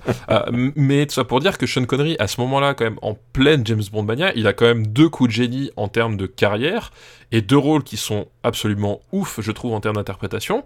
Euh, le premier, c'est un film dont on parlera peut-être un jour, avec un cinéaste qu'on a abordé avant. Qu'on a abordé avant et qui, voilà, voilà, voilà qui, qui, qui, a une rétrospective en ce moment à Paris et sans doute dans les autres villes. Voilà. Et je vous invite vraiment à vous pencher sur lui. Voilà, et voilà, c'est Sexy des Lumettes, en fait, euh, La colline des hommes perdus qui sort en 65. Euh, faut savoir que ça, les gens oublient, mais Sean Connery, ça va devenir un des acteurs fétiches de Ciné Lumettes. Mm. Euh, et il va l'utiliser il va de fort belle façon. Et La colline des hommes perdus, c'est un film incroyable. Bref, mm. on, verra, on verra quand, quand, on, quand on abordera. Voilà. Euh, et attends, attends, attends, on a, on, a, on a un dernier film dans les, je te rappelle. Hein, ah oui, c'est ça. euh, et et, et l'autre et l'autre film qui, qui, qui, qui, fait ça, c'est Pas de printemps pour Mani justement, où mm. là encore, on est sur un réalisateur, enfin Alfred Hitchcock, euh, qui, qui voit le personnage, qui voit ce qu'incarne Sean Connery. Euh, voilà, c'est, je reprends Schwarzenegger, c'est qu'à un moment donné, c'est au-delà de son, il portait quelque chose au-delà même de, de, du, du, rôle, et il se dit, mais ça, ce que je vais faire, je vais le prendre, je vais l'utiliser, et je vais faire ce que je fais de mieux. Et qu'est-ce qu'il fait de mieux, Alfred Hitchcock? Il pervertit ce qui touche, ouais. et il va pervertir Sean Connery. Et, euh, et, et, et, justement, il va pousser cette, cette image de, de, de surmasculinité, euh, de sursexualité de Sean Connery, euh, parce qu'à l'époque, globalement, Sean Connery, la question c'est est-ce que tu y vas Tout le monde répondait oui, homme comme femme, et il va, il va pervertir ça et le pousser justement jusqu'à la, pas la limite, mais jusqu'à l'accomplissement en fait, mm. en en faisant un, un, un, prédateur au sens le plus, euh, le, le, le, plus complet du terme. Dans, dans, ce, contexte-là, il n'y a, a pas à chier par rapport à ce qu'il était dans James Bond, il n'y a pas, il y a pas des milliards de kilomètres qu'il est dit. Qui... Oui, ouais, exactement. Tu vois ce que je veux dire Ouais, mais justement, et justement, il y a un certain sens, du, il y a un certain sens du casting. Alors, il faut, faut quand même qu'on parle de, on a, on a même pas parlé du sujet du film encore. Oui, mais, mais c'est juste pour dire, il, il franchit l'étape que franchit pas James Bond, c'est-à-dire que James Bond, en fait, globalement, tu as raison, les deux personnages qu'il incarne, qu'il incarne dans Marnie ou dans James Bond sont pas si éloignés que ça, éloignés que ça en termes de, de, de, de comportement avec les femmes. C'est juste qu'il y a dans un cas on s'arrête on s'arrête pile au moment où on se dit mais non mais en fait euh, c'est parce que c'est un séducteur et, Hitchcock il va dire non ça c'est pas un séducteur en fait. C'est un problème voilà. Euh, et, le génie d'Hitchcock il, est notamment là mais il est pas que là. Euh, d'ailleurs enfin Hitchcock en parlait avec beaucoup de distance mais bon on va on va on va revenir on va revenir dedans. Euh, donc, l'idée, l'idée de base, c'est que Marnie, ou peu importe son nom, parce que son nom va évoluer au fur et à mesure du film, mais c'est, on l'appelle souvent Marnie, en fait, est une voleuse qui a volé, euh, qui a volé dans un coffre d'une, société. Elle s'est introduite, elle a séduit quelqu'un, semble-t-il, et, euh, et du coup, euh, bah, il faut, la société, dite société veut, le, veut, le- veut mettre la main dessus, et, et du coup, elle met, et c'est à ce moment-là que rentre dans le jeu le personnage de Sean Connery qui veut absolument retrouver l'argent. Et en fait, euh, il ne s'y attendait pas, mais il va tomber amoureux de cette fille. Cette fille qui a euh, sans, sans doute de multiples identités. Et, et j'oubliais, elle, elle- si, tu- si je me souviens bien, elle a, un, elle a un lourd trauma, tu ne sais pas encore quoi. Euh, à, chaque, enfin, à chaque fois qu'elle voit Dieu à couleur rouge, je crois, c'est ça. Hein? Ouais, c'est ça. Ouais. ce qui est un truc, tr- ce qui est un truc très vertigo quand même. Hein, de, Ah bah de mettre oui, un- oui, complètement. un, un, un, un point faible un point faible comme ça c'est ça me rappelle aussi ce polar il y a pas si longtemps qui est sorti avec euh, merde l'acteur belge euh, François Damiens où à la vue du sang il tombait, Ah oui, il tombait dans les J'ai vu vagues. la bande-annonce seulement. c'est c'est très drôle mais là là en l'occurrence c'est pas c'est pas c'est pas très drôle et, euh, et du coup ils vont il va l'emmener et ensuite ils vont il va il va essayer de la de la séduire je crois que il veut il veut l'épouser en fait C'est ça, en fait. Il, il veut l'épouser. il veut la, il veut la, con- il veut la contraindre à se marier, sinon il la balance aux flics. C'est ça, il la balance au flic, et puis en même temps, il a cette espèce de, de, de, de curiosité, c'est-à-dire qu'il veut aller au fond des choses, c'est-à-dire qu'il il est, il est fasciné par, le, bah, déjà par, par la beauté, c'était pieds de reine. Voilà, donc euh, quand on parlait fétichisme hein, avec, les, avec les blondes, bah forcément, on va recroiser Tipi Edren euh, à cette époque-là. Euh, de- si tu te souviens, euh, dans première séquence dans le film, on la voit en train de se, se foutre les cheveux en arrière. euh, Voilà, exactement. les cheveux, dans, nuque, nuque euh, cheveux blonds et tout. euh, Enfin, enfin, tout est annoncé dès les premières secondes du film, quoi. Et, euh, et donc lui, voilà, il- non seulement il tombe amoureux, mais en même temps il, il est fasciné par sa personnalité qui effectivement est fragmentée, voilà, pour le, pour le moins.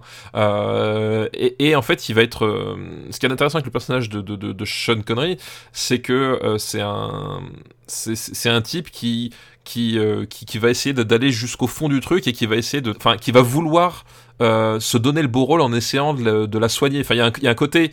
Il y a un côté Oui, comme ça. Il y a un côté ultra pervers de je vais essayer de la guérir. Voilà, je vais essayer de la guérir. Je vais essayer de la guérir et en même temps, je veux absolument la posséder. Voilà, tout à fait. Y a, il y a- et c'est complètement maniaque de la manière dont il fait. Et à ce moment-là, il y a cette séquence où ils sont euh, sur un bateau, je crois, au moment de Mhm. euh, leur lune de miel, enfin leur pseudo lune de miel. Enfin, c'est une pseudo lune de miel, mais en même temps, ça devient une lune de miel où il lui arrache, où il lui arrache ses, ses vêtements et elle est tétanisée. Et euh, alors attention, c'est une scène de viol. euh, on parle d'une des années 60. Tu peux pas tourner. un- c'est c'est pas comme dans. C'est pas comme dans Limbo. euh, c'est pas comme. en- Voilà, c'est c'est c'est pas frontal. Elle est mais, mais, tu, mais tu comprends où est-ce qu'on est, quoi. Voilà, elle est évoquée, suggérée. Je tiens à dire que quand je l'ai vue à l'époque, quand j'étais gamin, rien compris. Oui, oui. Rien compris. Et aujourd'hui, genre, ah, ok. Ok, genre, elle lui dit non, non, non, non, non. Elle, elle proteste et tout. Et, et elle, est, elle est complètement groggy et il abuse d'elle. Il la viole. Et, euh, et du coup, ça, c'est le truc avec lequel je trouve que le film est un peu difficile, c'est que tu peux plus être dans, tu peux plus être en, c'est impossible d'être dans le camp de Sean Connery. Et je trouve que, je trouve que Hitchcock, évidemment, il essaye de, bah, un peu pas de, euh, il essaye d'épargner un peu son personnage principal, quoi. Il essaye de lui donner le rôle de, de sauveur, et c'est ça le truc pervers de, de l'histoire, quoi. Oui, oui, bah, c'est- Je pense que le, le pervers, le pervers, c'est Hitchcock évidemment. Euh, faut savoir un truc, c'est que le scénariste, euh, le scénariste qui devait scénariser le, donc son scénariste habituel, celui qui a fait les oiseaux et tous les autres, euh, Thompson, donc, euh, enfin c'est son pseudonyme, devait euh, devait écrire. Et il dit ah non, je fais pas la, je fais pas cette scène là, ça passera pas. Et Hitchcock vire le mec sur le champ parce que c'était parce que c'était la scène qu'il voulait faire, tu vois. Ouais, et oui, sinon bah, il n'aurait pas bien fait. En fait, c'est adapté d'un bouquin. Donc euh, c'était ça qu'il voulait faire. Il ne, il ne faisait pas le film s'il ne faisait pas ça. Euh, et Hitchcock était euh, ce genre de mec, ce genre de gars un peu cavalier qui, qui voulait aller euh, dans des, des endroits où on n'a pas le droit d'aller. Ah bah, bah, peu- bien sûr, bah, c'est le fondement même de sa, de sa carrière en fait. Enfin, le fondement de- même. Et de sa perversion aussi. Voilà, c'est qu'en fait euh, Hitchcock il, il- il vit il vit à une époque où euh, où il y a beaucoup de beaucoup de limites sans même parler euh, voilà de, de- il a vu passer le Code Ace, il a vu passer le McCarthyisme, euh, il, il les a tous vus passer euh, globalement et à chaque fois euh, à chaque fois Hitchcock va, va, va, va se poser la question de comment est-ce que je vais les faire chier. Globalement c'est un peu ça, hein, on, est vraiment là-dedans euh, et, du coup il va effectivement s'intéresser soit à des procédés euh, narratifs ou cinématographiques ou à des événements de scénario euh, qui lui permettront d'aller euh, De montrer l'immontrable, comme, de euh, voilà montrer comme, psycho, comme Psycho. comme Psychose, voilà, exactement. Ou alors, en tout cas, de s'en rapprocher le plus possible, parce qu'il n'est pas non plus complètement idiot. Euh, il est conscient qu'à un moment donné, ces films, enfin, hum, voilà, ils, ils- doivent sortir, etc. Mais il va toujours chercher la limite, la limite, la limite. Et en fait, c'est ce qui va rendre ces... Et c'est là où on, on revient finalement au- à, à l'intérêt, finalement, d'un d'un metteur en scène, c'est qu'en fait, Hitchcock, il, il va se poser cette question, mais comment est-ce que je peux aller sans faire sans faire que mon, film ne sorte pas. Et donc du coup il va développer des trésors d'in- d'ingéniosité d'inventivité etc à différents niveaux. Et, là effectivement il, va il va chercher et, euh, et, et il va il va aller titiller ce- cette espèce de tabou et il va le faire à sa façon. Et évidemment il, va y mêler ses propres obsessions ses propres euh, euh, ses propres perversions. Et voilà et ça donne effectivement ce personnage et, ce, et, ce film qui est vu à travers le, personnage de, de Sean Connery parce que mine de rien il est le protagoniste. Le film s'appelle Marnie mais quand même le protagoniste principal c'est lui. C'est à travers lui qu'on découvre l'histoire.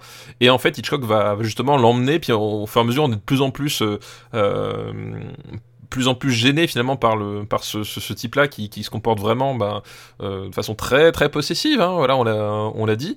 Et, qui, ne voit pas finalement qu'à un moment donné il, il a c'est pas ce qu'il faut faire quoi. Ouais, non, non, écoute, c'est un, un film, c'est un film complexe. Est-ce que, est-ce que tu aimes ce film? J'adore Marnie C'est un film, c'est un film très compliqué à aimer. hein, je peux vous le dire. Il est une fois qu'on a les tenants, les aboutissants, et surtout qu'on sait euh, bah, la réputation de, de Hitchcock aidant, qui était un mec euh, insupportable, qui a fait, euh, qui a fait vivre à Tippi Hedren. Et Tippi Hedren, je pense qu'elle ne ferait pas de, n'a pas fait de, voilà, elle est traumatisée par ce, elle est traumatisée par ce, ce rôle, quoi. Enfin, je, elle a, elle le poids est trop dur à porter et, la pression de Hitchcock est, horrible en fait. Euh, il fait d'elle s'amuse, mais elle n'a pas la même opposition qu'aurait eu Grace Kelly. Qui aurait dû jouer d'ailleurs le, le rôle. Et, euh, je crois qu'à ce moment-là, elle était déjà mariée au prince de Monaco, là, au roi de Monaco. Je sais pas, je sais pas c'est un prince c'est un prince c'est un prince. il n'y a pas droit à Monaco enfin en tout cas Enfin, au, au, au, cum fantoche, là. Et, euh, je sais pas, le, prince en chocolat, là. Et euh, elle était mariée à lui, et on lui a dit, non, mais il faut pas qu'on vous voit en train d'embrasser des gens. Heureusement, ils avaient pas vu le script en entier, hein. Heureusement, oui, ça aurait été au baiser. Mais euh, non, non, mais si, moi, c'est un film que j'aime beaucoup parce que, enfin, j'aime l'idée que euh, Hitchcock fait un, un, pur thriller psychologique très chelou en fait, euh, et, sans justement. Euh, sans, enfin, il y a, on l'a dit, l'idée de la, névrose et des facteurs déclencheurs, mais en même temps, il n'y a pas le côté, euh, il n'y a pas le côté ludique entre guillemets, hein, enfin ludique en, termes- en de, narration, de, de, de, montage, etc. De, qui, a d'habitude chez lui. Il y a, je trouve c'est un film qui est beaucoup plus sec que euh, que ce qu'il faisait. Euh, et et, c'est à mon avis dans, dans, le contexte des années 60 c'est le film c'est un film qui est presque poisseux en fait à ce niveau là il y a vraiment un truc de euh, d'un peu bah, finalement c'est la, morale elle est elle est où là dedans euh, voilà. Et j'aime beaucoup ce qu'il arrive à faire euh, ce qu'il arrive à se faire à ce moment là c'est d'ailleurs quelque chose qu'il a toujours cherché à faire. On, l'avait dit. Psychose enfin littéralement c'est ça. L'idée quand même c'est que tu sors de psychose avec une sensation de malaise qui te qui te colle à, qui te colle à la peau. Là il essaie de, de faire ça mais avec un contexte finalement plus banal en fait et, euh, et je trouve ça assez assez fort en fait Ouais, mais c'est très, c'est très compliqué à encaisser, quoi. Ah oui, bah, c'est pas c'est pas c'est pas le, le Hitchcock. euh, c'est ça. euh, Enfin, je, je suis pas sûr qu'il fasse partie de ses classiques. Tu vois ce que je veux dire euh, Considéré de ses classiques? Ah, euh, je pense que je pense qu'il a complètement été revu à la hausse, surtout depuis le décès de Sean Connery. Mais c'était toujours un peu le, Ouais, le je truc que, que les cinéphiles enfin que de notre âge, hein, parce que Ouais. nous on n'est on pas né à l'époque, on disait ah mais attends Sean Connery, il a aussi joué chez Hitchcock. Ouais, c'est ça. Et ouais, du coup, je- on regardait, on regardait ça en se disant ah mais Sean Connery il a aussi joué chez Hitchcock, en découvrant ce que c'est quoi, parce que c'est un sale type quoi.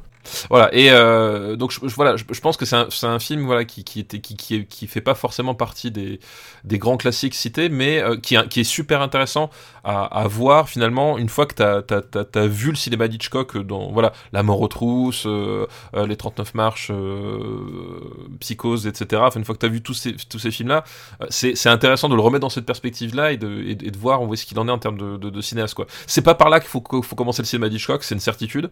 Ouais. Par contre, Oh là non, c'est Voilà. clairement, clairement pas. Faut venir armé un petit peu. faut, faut venir un petit peu armé, mais par contre, je, Je, trouve je pense, que... je pense qu'il faut au moins avoir vu Vertigo, Psychose et complètement. euh, et, euh, et tu l'as dit, hein, les marches, euh, c'est voilà, je pense que Et, et- mais une, fois que tu arrives dedans, enfin, je trouve que c'est, je trouve c'est un, un super thriller psy- psychologique et en plus le côté voilà, le côté euh, méta, euh, métafilmographique de d'Hitchcock euh, donne vraiment un, un- voilà une couleur particulière quoi. moi il y a un aspect de ce film que j'aime moins, mais je parle juste pour une fois du cinéma, c'est que je trouve que tout l'aspect cheval est pas ouf. Je trouve que les scènes de cheval elles sont ridicules. Ouais, bah elles ont, elles ont pas super bien vieilli. Ça, Parce que c'est du, du fond vert et à un moment il y a des chutes de chevaux. Ouais, je et pense- c'est- c'est pas du fond vert, c'est de la rétroprojection, je pense. Oui, de la Euh, rétropro, voilà. mais bon, tu vois ce que je veux dire. Mais c'est et ça se, ça se voit que c'est c'est Oui, un je- peu en toc et je pense que et surtout en fait l'univers du cheval m'intéresse pas en fait. Enfin l'univers de la course hippique, genre c'est pas c'est pas mon c'est c'est voilà. Je pense qu'à un moment le moment où ils arrivent à la course hippique, je fais off. ok, Ouais, non, mais effectivement, c'est peut-être un aspect qui a, qui a, Enfin le saut d'obstacle. voilà, qui, qui a un peu vieilli. euh, voilà, bon, c'est ça, ça, oui, effectivement, je, je peux, je peux le comprendre. Et, euh, et par contre, c'est encore une fois, et je crois que c'est même la dernière fois que c'est Herman, Bernie Herman, qui assure la, la bande son. Donc, euh, euh, préparez les violons, quoi. C'est vraiment. c'est- c'est- Bon, on va, le- on va le Ouais, classer. ouais, classé. Pas de printemps pour Mani. Parmi. C'est vraiment un film intéressant, mais encore une fois, il faut venir, euh, il faut venir armé.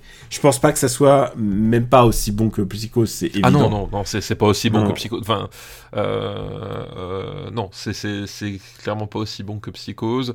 Euh, Je regarde un film avec Sean Connery, par exemple, Opération Tonnerre. ah, alors, je préfère pas de printemps pour Marnie. Moi, je préfère Opération Tonnerre, mais c'est parce que. mais attention, Opération Tonnerre aussi qui contient des viols. Oui, oui, mais justement. Et, mais par contre, euh, des viols en mode, oui, mais c'est pas grave, elle a dit oui en fait. On, on est, on est quand Ah, même là-dedans. hein. C'est- oui, mais euh, rappelons-le, rappelons-le, et on le dit sans aucune ironie. euh, si vous regardez, euh, si vous regardez les, les James Bond de l'époque, la moindre relation de James Bond commence un petit peu comme un viol. Quand Bah, même. elles, sont, elles sont toutes plus ou moins contraintes à un moment donné. Euh, Ouais. Voilà, effectivement, il y a, il y a- il y a- il y a C'est, ça survit très mal l'étape du temps. hein, je sais parce qu'on se les refait avec Madame et euh, il y a eu, il y a eu beaucoup de, beaucoup de gros yeux quoi. Euh, comme, di- comme dirait ma fille, c'est pas très 2023. C'est pas très, alors c'est pas 2023 du Qu'est-ce tout, que- pour quel film elle m'avait dit ça? Je sais plus, on avait regardé un truc et puis elle me dit Ah, ça c'est pas très 2023 et c'était effectivement une, une histoire de, de baiser pas vraiment consenti, tu vois. Mais alors, juste un truc, c'est pour vous dire, et c'est le point commun de tous ces films des années 60, c'est que tout est, enfin, rien n'est évident, tout est suggéré. Oui, c'est bah, c'est effectivement ça. Genre, voilà, voilà, c'est.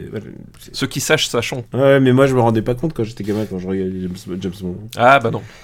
Euh, Donc ouais, moi je mettrais ça au-dessus d'Opération Tonnerre, personnellement. Mais euh, D'accord, mais, mais où alors? Parce que tu vois, Playtime. Ouais. Playtime, c'est un film où il y a ton comédien préféré dedans.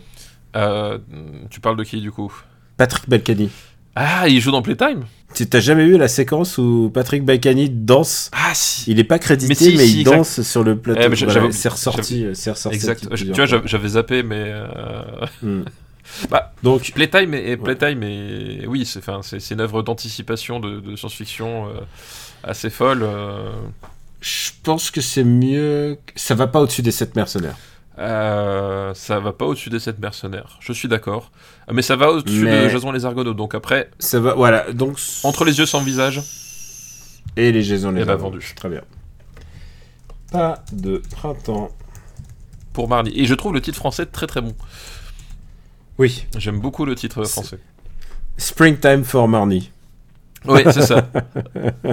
Ah, c'est une référence. C'est c'est la comédie. euh, c'est la comédie musicale dans euh, le film de Mel Brooks où c'est Springtime for Hitler. C'est vrai, Voilà, tout à fait. Les, producteurs. Le The Producers, merci.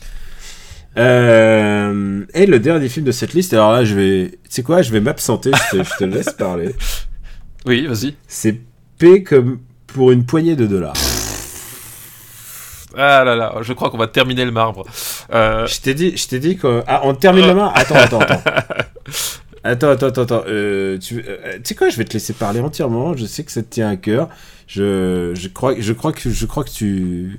Moi, c'est un film qu'on m'avait interdit d'aimer. oui, pa- parce que c'est un, c'est un remake non crédité, enfin même pas non crédité, non, même non, volé. Parce, non, parce volé, vo- volé d'abord, mais surtout parce que c'était un western spaghetti. Chez moi, mon père refusait le, le, le western spaghetti. Il considérait que c'est un sous-genre. Et tu sais quoi? Parce que c'était c'était du western dégénéré, c'est ça? Et tu sais quoi euh, Le truc, c'est que toute la presse était de son avis aussi. Ah bah bien sûr, mais et alors La presse chiait sur ces films. j'ai envie de dire, c'est l'intérêt même du western spaghetti, c'est que c'est du western dégénéré. Euh, alors, je, je crois, je pense que je vais radoter parce qu'à mon avis, j'ai déjà dû le, le dire, je, je me suis déjà exprimé là-dessus, si ce n'est ici ailleurs, mais euh, justement tout le tout l'intérêt du, du western euh, spaghetti, euh, c'est d'être un western euh, en réaction et pas alors pour le coup c'est pas réactionnaire justement mais c'est un rest- western en réaction au western américain. C'est-à-dire que le western américain donc tout premier genre consacré du cinéma euh, voilà, euh, qui, qui s'installe comme une comme une institution à part entière, euh, John Ford, etc. Voilà, qui qui, qui réécrit en fait euh, le- le- l'histoire des, des, des États-Unis, le roman national américain, dans une certaine période, vraiment de façon très partiale, hein, quand même, faut bien faut bien le, faut bien le reconnaître, et qui devient une, une sorte de mythologie à part entière, c'est-à-dire qu'effectivement le, les États-Unis en tant que en tant que pays est un, pays qui euh, ben, a une histoire très très jeune euh, et qui en fait est un, pays qui est né de gens qui sont partis euh, d'un endroit euh, et sont atterris euh, ailleurs pour repartir de, de, de zéro. Et en fait, il y a toujours eu cette, euh, cette dimension dans la culture américaine de, euh, d'un côté, la tradition, parce que le, le, le sens de la communauté est quelque chose de très important. Les Irlandais, les Français, le- les Italiens, euh, etc.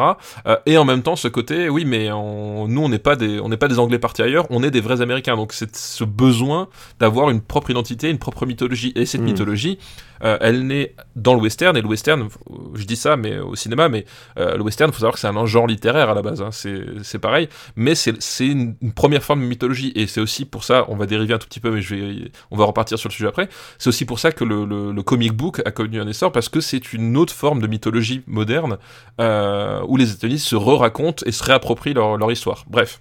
Euh, et pour moi, le western et les, et les comic books ont vraiment ce, ce, ce, ce parallèle-là et ce rôle hyper important euh, qui peut échapper quand on, on vient de nous, de notre vieux continent où on nous raconte les sempiternelles euh, histoires de Charlemagne, machin, Oui. millénaire, euh, Ou- tout ce que tu Ou que, ah bah, la BD franco-belge, c'est la Voilà, meilleure. bon, bref. Euh, du coup, eux, eux, ils avaient besoin. Notre cinéma. Et quand tu entends des trucs genre notre cinéma, tu peux savoir que Voilà. c'est vraiment des conneries. Voilà, et, et en fait, voilà, eux, ils ont besoin d'avoir cette identité, cette mythologie, et ils sont obligés de se la construire un peu au fil de l'eau. Et le, le western va prendre ça, puis, les, puis le, puis le super-héros dans les comics, puis bah, après dans le cinéma, etc. Bref. Mais du coup, il y, a cette espèce de, de, de- de dimension euh, mythologique du western américain. Et voilà, et encore une fois, c'est un western souvent idéalisé. En tout cas, dans les années 30, 40, 50, c'est le cas. Et puis après, voilà, va, va arriver à un moment donné une certaine lassitude auprès du public.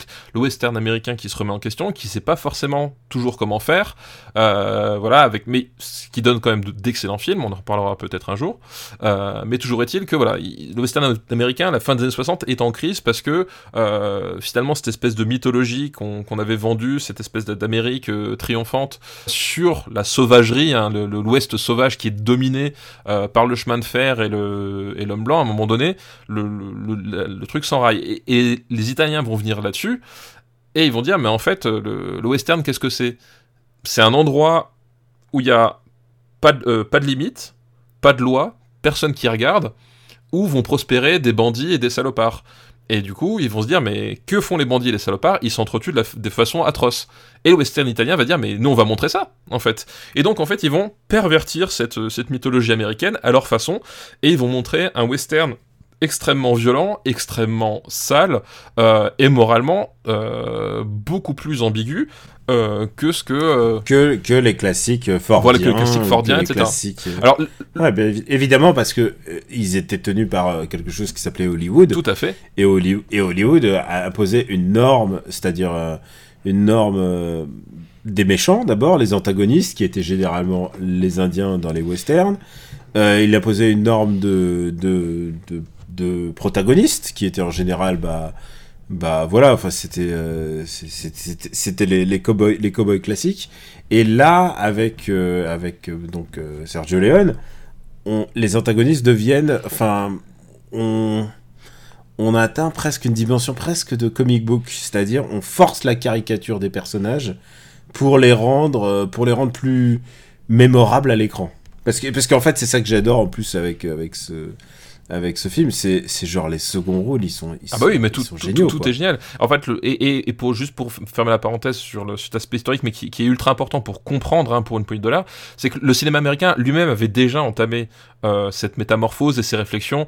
Euh, L'homme qui tua Liberty Valence. Alors c'est pas un film violent, c'est pas un film sale, mais c'est quand même un film qui, qui, qui va filmer le crépuscule du western, euh, qui sort deux ans plus tôt, donc en 62, euh, contenait, contenait déjà ça. Mais sauf que là, effectivement, les, les, Italiens, ils vont rajouter toute la couche, tout ce que le cinéma américain ne voulait pas montrer, ils vont le rajouter et vont le pousser le plus loin possible, en fait. Et pour revenir vite fait sur ce que je disais tout à l'heure par rapport à, l'ambiguïté morale, voilà, voilà, par rapport au western classique, où il y a les bons et les méchants qui sont assez facilement euh, identifiables. Euh, là, le western spaghetti, on, a des bons, des méchants, on sait pas forcément qui est bon, qui est méchant, la frontière est très ténue quand parfois même elle n'existe pas, et c'est aussi l'un des intérêts du, du, western spaghetti, mais à tel point que les, les Américains n'ont pas adhéré, n'ont pas compris en fait la proposition de Léon, c'est que pour une poignée de dollars, quand il est diffusé à la télévision américaine euh, à la fin des années 60, après l'exploitation cinéma, euh, eh bien les, les, chaînes vont retourner un prologue en fait au film, euh, donc qui, qui, aujourd'hui est ressorti dans des bonus et, sur YouTube, mais littéralement voilà, il finit un prologue en fait où le personnage de Clint Eastwood, alors c'est pas Clint Eastwood, c'est juste un mec qui porte les mêmes accessoires que Clint Eastwood, qui est filmé en plongée pour pas qu'on voit son visage, donc le visage toujours ca caché par le, chapeau, et il rentre dans un, dans un bureau d'un officier de, de l'armée euh, américaine régulière de, l'époque, donc les, tuniques bleues, et il y a un, un, cet officier lui donne un ordre en disant bah voilà vous allez dans ce village à la frontière et votre rôle euh, c'est d'enquêter et euh, de punir les méchants. Et donc les Américains voilà ne, supportaient pas l'idée d'avoir un, personnage qui, qui n'est pas de réelle motivation, qui soit moralement très ambigu, qui refuse la position sur le bien et le mal. Ils supportaient pas ça et du coup enfin ils se sont dit voilà c'est pas canon avec avec ce que nous on propose et du coup ils proposaient ce, cette espèce de, prologue, euh, en plus filmé en 4 tiers, avec une photo absolument dégueulasse, ça n'a rien à voir avec la, beauté du film de, de mais pour dire à quel point voilà ce côté ambigu moralement, c'était quelque chose qui ne se faisait pas à l'époque, quoi. Et donc du coup, c'est pas étonnant que euh, des amateurs du western classique et en particulier euh, les critiques ou, les, ou justement les, les, les, tenants des cordons de, de, du, de la bienséance cinématographique, à un moment donné, soient révulsés parce que, parce que propose le western italien, et spécifiquement pour une paix d'honneur, parce que c'est celui qui va faire péter la, la baraque. C'est pas le premier western italien, c'est pas le premier western spaghetti. Par contre, c'est déjà c'est le plus abouti de son époque, clairement, que ce soit en termes de casting, Clint Eastwood, mais voilà, enfin la naissance de la légende Clint Eastwood, c'est ce film-là, en termes de casting. Qui, en ter... qui, qui, a fait une pige ici pour vraiment pour euh, pour gagner des sous. Ah bah oui, mais, mais littéralement ça, c'est, il était sur Rewind en fait. Euh, il était sur Rewind, Rewind c'est une série donc euh, de cowboy et c'est une série pas ouf. Hein, c'est une, une, série pas ouf, c'est le petit écran, euh, tout le monde s'en fout un petit peu.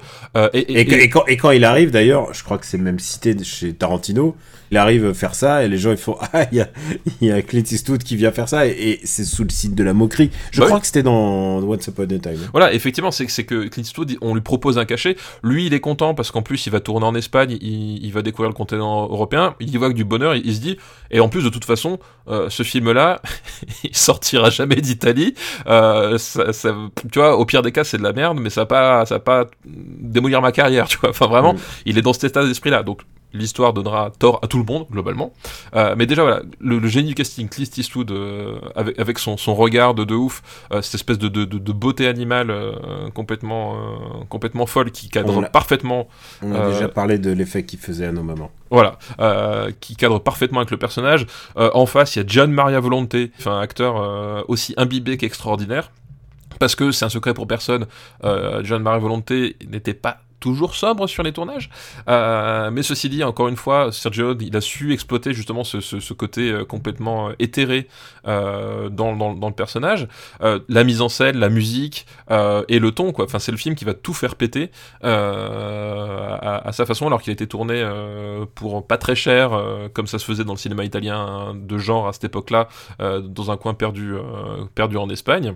Euh, et je sais plus où je voulais en venir, mais voilà. Mais du coup, euh, ce, voilà, ce, film-là va être celui qui va lancer la, mode, des, mode des, western spaghetti. Euh, sous son impulsion, en fait, le, cinéma, enfin le, western américain euh, va en fait euh, entrer dans une phase à la fois très compliquée d'un point de vue production, parce que les, grosses productions, parce qu'avant les westerns c'était bah, c'était comme les pay-pubs à une époque, c'était les grosses productions, les gros films que t'attendais, etc. Euh, les westerns américains, bah, les, les gros studios vont plus vouloir faire forcément de western. Euh, on va voir l'émergence du western euh, crépusculaire avec Peckinpah et Clint Eastwood, bah, voilà, euh, qui, qui, vont revenir et qui vont proposer une formule complètement différente. Et euh, le western spaghetti va, va, déferler sur le, sur le monde avec euh, des centaines de films produits euh, par an. Ça dure pas très longtemps, ça dure une, une décennie en gros. Ouais, à tout, à tout casser 10 ans. Ça dure une décennie. Mais alors par contre, tu vas en avoir des, des centaines, et sur cette centaine, t'en as 80-90% qui vont essayer de reproduire la formule de euh, pour une poignée de dollars. Donc euh, voilà. Et la formule, qu'est-ce que c'est? Bah, Effectivement, on l'a dit, c'est un, film qui va, qui va essayer de, de prendre à la fois tout le côté iconique, euh, mythologique de l'Ouest, et à la fois apporter euh, tout, ce, tout ce que les États-Unis veulent pas filmer euh, et te l'offrir. Voilà, c'est un, un, film avec, avec des punchlines absolument folles, euh, de, avec, avec, de la violence, avec, euh, avec des personnages euh, moralement très très discutables, avec des rebondissements, des rebondissements où on va déterrer des cadavres, manipuler des cadavres, où globalement tout ce qui est sacré va être à un moment donné euh, profané. Euh, et c'est ça en fait le jeu. De... Pour une poignée de dollars. Bah, hein. bah pour une poignée de dollars, voilà, exactement. Et c'est ça en fait le, le, le, l'idée de génie de, de, de Léon à ce moment-là, c'est que euh, c'est vraiment un, un, un, film qui va euh, qui, qui, a pour idée de profaner tout le sacré qu'il y avait dans le western, parce qu'effectivement, au bout du bout, et au bout du bout, ce qui compte, c'est ces quelques dollars qui vont euh, qui, qui, qui, intéressent les personnages quoi. Et ils vont littéralement se, se, déchirer uniquement pour de l'argent avec euh, voilà un compas moral qui est extrêmement extrêmement faible. Et là-dedans le personnage de Clint Eastwood qui est pas un personnage qui est forcément euh, donc le personnage de l'homme sans nom qui est pas un personnage qui est forcément extrêmement plus sympathique que les autres et celui qui va avoir la petite pointe d'humanité euh, supplémentaire qui, qui, va le permettre de s'élever un tout petit peu au-dessus des autres. Euh, et globalement, tu comprends qu'en fait, le, le, le, contexte global, c'est, enfin, littéralement, il, se débat dans un, dans un marais, quoi. Il, est, euh, il, il, est, il est dans la mélasse, etc. Euh, et en fait, euh, il est presque condamné à être comme les autres. Et d'un seul coup en fait il va avoir cette espèce d'éclair d'humanité euh, quand il va tomber sur le sur la famille de Marisol euh, dont il ignore au début Marisol donc c'est le personnage féminin central que se disputent les les deux euh, les Baxter et les Rhodos donc le, les deux camps qui dirigent la, ville. Et au début le personnage de Marisol pour pour Clint Eastwood c'est juste un instrument qui lui permet de manipuler tous les autres pour gagner de l'argent. Et en fait il va découvrir que derrière cette espèce d'instrument il y a une tragédie qui est qu'en fait c'est une femme extrêmement belle euh, que se disputent euh, euh, deux hommes de, de, pouvoir et qui et en fait ils, maintiennent en otage sa famille pour la faire chanter.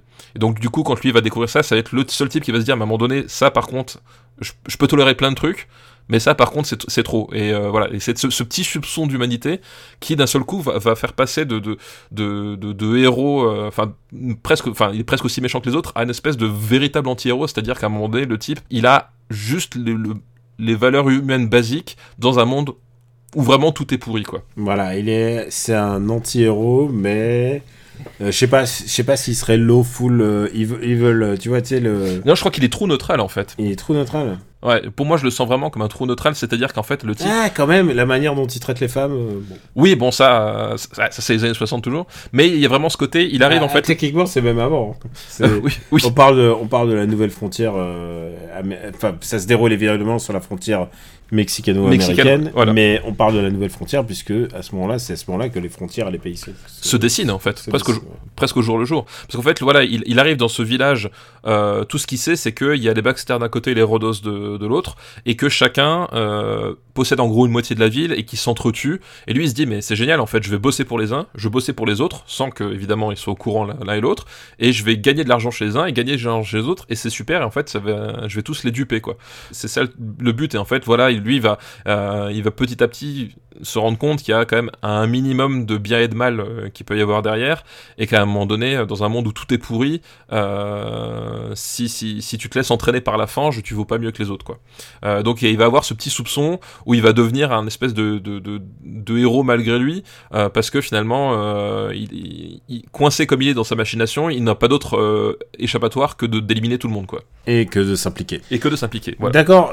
Et tu l'as presque dit au début, mais on va le redire. euh, c'est un rem... enfin c'est pas un remake. C'est un plagiat. C'est un plagiat de Yojimbo de, De Yojimbo. Ouais, tout à fait. qui lui-même s'inspirait euh, sans doute d'une. Je sais pas si Yojimbo s'inspirait, mais en tout cas bon. Écoute, c'est l'histoire donc d'un mec qui est d'un d'un mec qui s'interpose entre deux clans qui va qui vont s'entre-détruire. C'est ça. Et euh, et c'est tout et tout ce qu'il y a à savoir. Il y a pas besoin, il a rien besoin de plus. Et, et il a gagné son procès, hein, Kurosawa. Ah oui, bah, son bien sûr. Ça, c'est et- c'est complètement. Enfin, je veux dire, pour le coup, c'est complètement justifié parce que euh, quand tu quand tu mets les deux films côte à côte, à un moment donné, tu fais. euh, euh, bon, les gars, ça, ça- ça se voit quoi. Et juste peut-être la fin, je sais pas, l'ironie finale, mais Globalement, quand même, c'est euh, sans Yojimbo, le film n'existe pas quoi. Et, et pour moi, enfin, la découverte de pour une poignée de dollars, grâce à Eddie Mitchell, euh, dans la dernière séance. euh, Nanana, nanana. Ouais, mais, euh, incro- incroyable en fait, hein, tout ce que je dois à Eddie Mitchell. euh, vraiment, je- je- on l'a déjà dit plusieurs fois, mais je, le redis. On a chacun nos, nos héros, et pour moi, Eddie Mitchell c'en est un. Euh, ça a été un de mes plus grands chocs de, de esthétique de ma vie, c'est-à-dire que je regardais déjà des westerns, etc., et notamment à nouveau grâce à la dernière séance, etc., parce qu'il passait aussi beaucoup de westerns classiques, euh, évidemment, parce que c'est- pour le coup Eddie Mitchell, c'est un grand fan de, de John Wayne et John Ford, hein, euh, euh, voilà. Donc voilà, je, voyais des westerns, je, voyais l'archétype, etc. Et là, je lance, je lance ça. En plus, le nom de Clint Eastwood me disait quelque chose parce que ma mère adorait Clint Eastwood, etc. Donc voilà. Et je lance ça, et en fait, j'étais pas du tout prêt à ce que. Là, pour le coup, j'étais pas prêt dans le ventre de ma mère, tu vois. À cette espèce de, de choc, euh, de choc déjà esthétique, c'est-à-dire que la façon dont c'est filmé, ça n'a rien à voir avec la façon dont on filmait le western avant. C'est-à-dire que, euh, voilà, les, on, parle, on parlait des plans américains qui ont été inventés avec le western, etc. Mais Léon, la façon dont il, il va filmer les revolvers, les regards, euh, le montage. Je, crois que en termes d'influence euh, esthétique, pour moi, le, montage c'est Sergio Leone, euh, découvert ici, mais après amplifié bah, jusque euh, euh, il était une fois dans l'Ouest, etc. Enfin, c'est un, un truc, cette espèce de, de façon où, à un moment donné, tu sors de la temporalité. Qu'on connaît euh, toi et moi. Euh, et on entre en fait dans une temporalité complètement haute qui est une, un- une pure expression euh, esthétique artistique. Voilà c'est presque la, théorie des cordes appliquée au cinéma.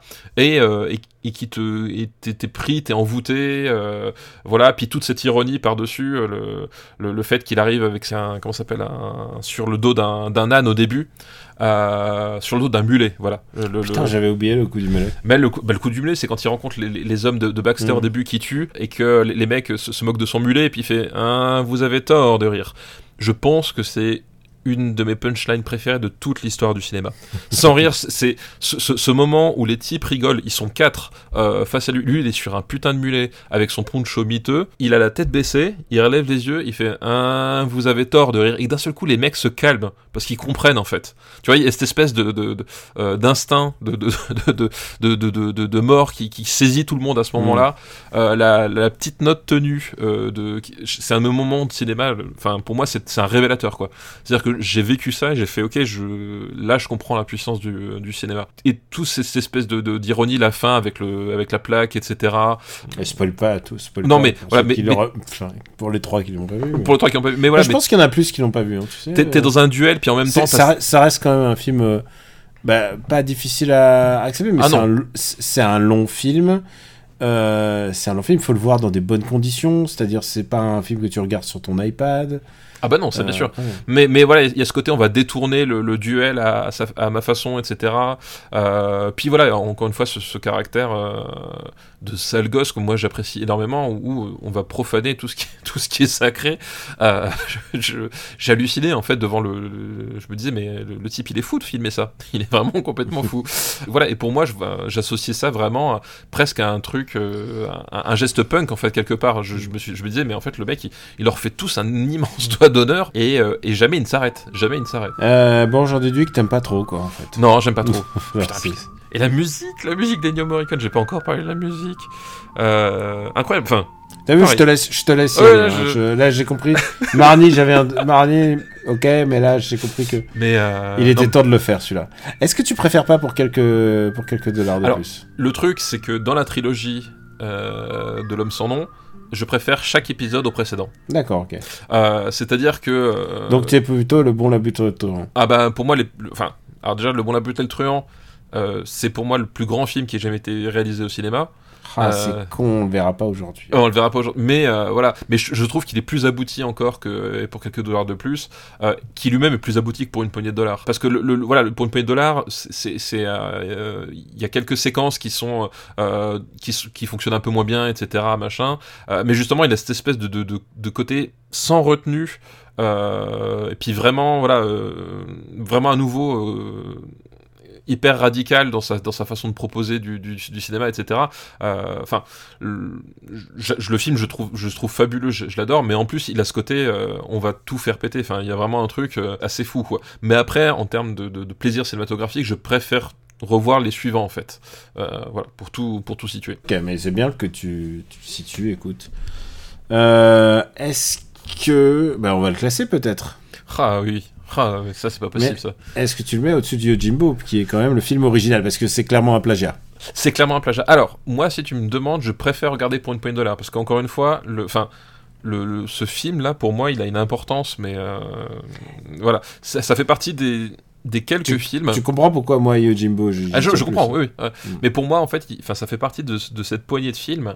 euh, Pour une poignée de dollars. Voilà, pour une poignée de dollars. euh, sans, sans qui je ne serais pas là. C'est-à-dire que vraiment, tu vois, le, les neutrons qui ont, qui ont bombardé mon, mon noyau cinématographique, Hmm. et, et créer la réaction en chaîne, bah, un de ces neutrons, c'était pour une poignée de dollars. Pour moi, c'est pour ça que je préférais toujours celui-ci à Yojimbo, parce qu'il y a, un- il y, a, il y, a, il y a un choc émotionnel, affectif, personnel, qui est, euh, qui est sans précédent, quoi. Bon, bah, où est-ce qu'on, où est-ce que tu veux qu'on le classe En sachant qu'il y en aura encore d'autres. Il y en aura encore d'autres, effectivement. Euh, Alors, moi, je, Je pense que c'est, je pense que c'est mieux que le Grand Silence. Ah, je pense que c'est mieux que le Grand Silence. Euh, mais par contre, Moi, je- peut-être ma barre, ouais, peut-être Harakiri. Donc c'est au-dessus Ouais. de Psychose quand même, hein, tu vois. Moi, euh, moi effectivement, j'allais dire, je, je le vois pas au-dessus de Barberousse ni d'Arakiri, qui, qui sont des films euh, absolument. Et même, j'ai envie de te dire, moi, je le vois pas au-dessus de Psychose. Je le mettrais entre Psychose et Un Taxi pour Tobruk, Et, et qui est Taxi Tobruk, qui est déjà assez extraordinaire comme ça. qui est déjà un film absolument extraordinaire. Alors écoute, pour une poignée de dollars, et donc septième. Ah là, mais enfin, ce film, c'est. En tout cas, voilà, tu vois, si, euh, si je devais faire une, une liste, non pas de mes films préférés, mais Mais des films qui te, const- qui te constituent. voilà, quels seraient les 10 films pour me comprendre en tant que, en tant que cinéphile, en tant que C'est ce quoi, que tu c'est veux quoi? Bo- Bonne question, vas-y, balance, balance dans 3, toi. 5. Voilà, alors les, les- les- bah voilà, c'est un super exercice en fait parce que c'est différent de tes films préférés. Alors parfois ça peut se recouper, mais les, je pense dans, dans les cinq films pour me comprendre en tant que en tant que en tant que cinéphile, euh, il y aurait pour une poignée de dollars donc. Euh, Il y a Blade Runner. Je pense que je mettrais 2001 Odyssée de l'espace. Euh, je mettrais euh, je mettrais Sympathy for Mr. Vengeance.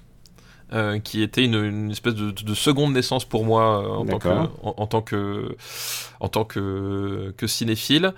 Et ensuite, euh, je pense que le cinquième, ah ça c'est dur à choisir maintenant.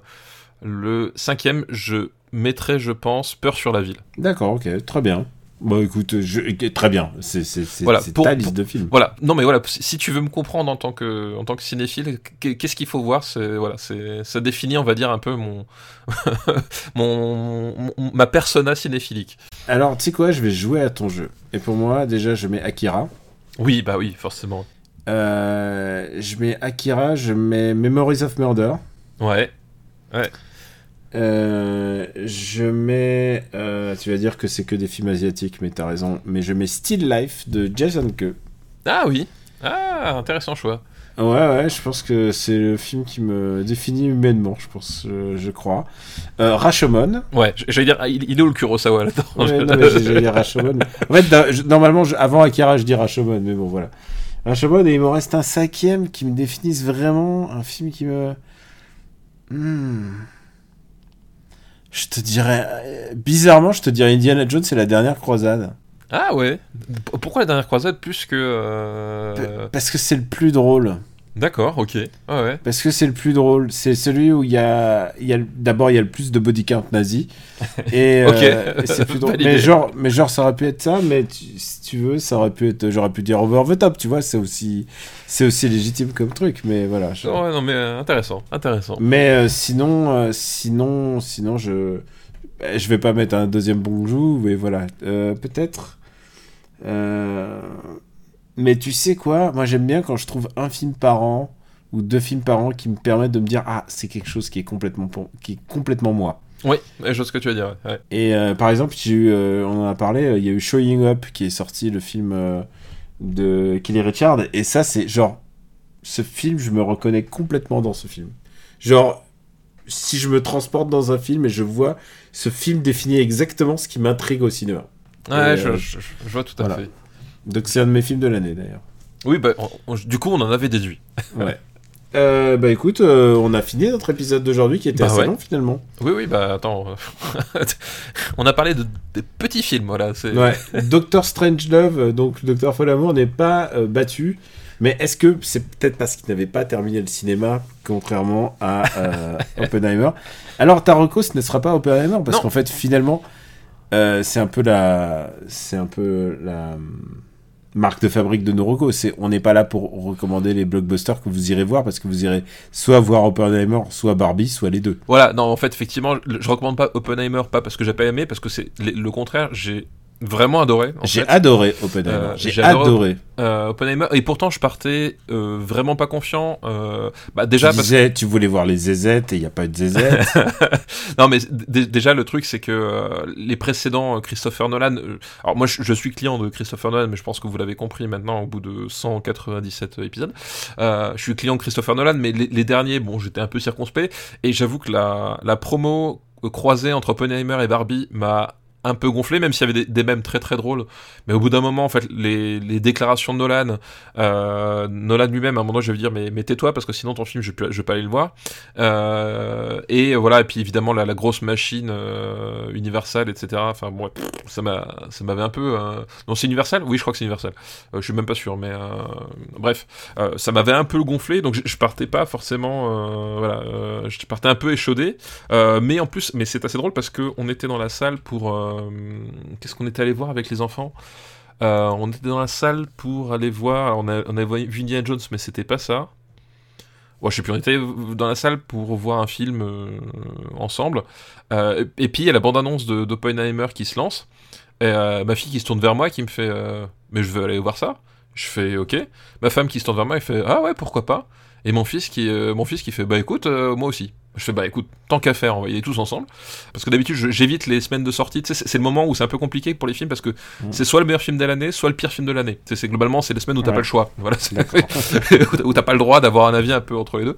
Euh, C'est quand même terrible de, de les sortir en même temps euh, en concurrence parce que bon, c'est pas. Oui, en plus, enfin, je, je- Ouais, je c'est- pense, je pense que les films peuvent parfaitement cohabiter. Enfin, tu vois, bon, bref, mais bon, bref, mais c'est comme ça, c'est le jeu et bon. Et donc, on, je partais pas hyper confiant et au final, j'ai trouvé ça, euh, j'ai trouvé le film assez fabuleux en fait. Hmm. Euh, alors déjà parce que euh, c'est un pur film de, de, Nolan, que ce soit esthétiquement, euh, dans thématiquement. Enfin, il y a toutes ces toutes ces marottes, toutes ces euh, euh, toutes ces obsessions, etc. Tu, tout son style. voilà. D'ailleurs, l'anecdote, c'est drôle, c'est qu'à la fin du film, mon fils, il me regarde, il fait ah bah c'est marrant, la façon dont c'est monté, ça m'a fait penser à Memento.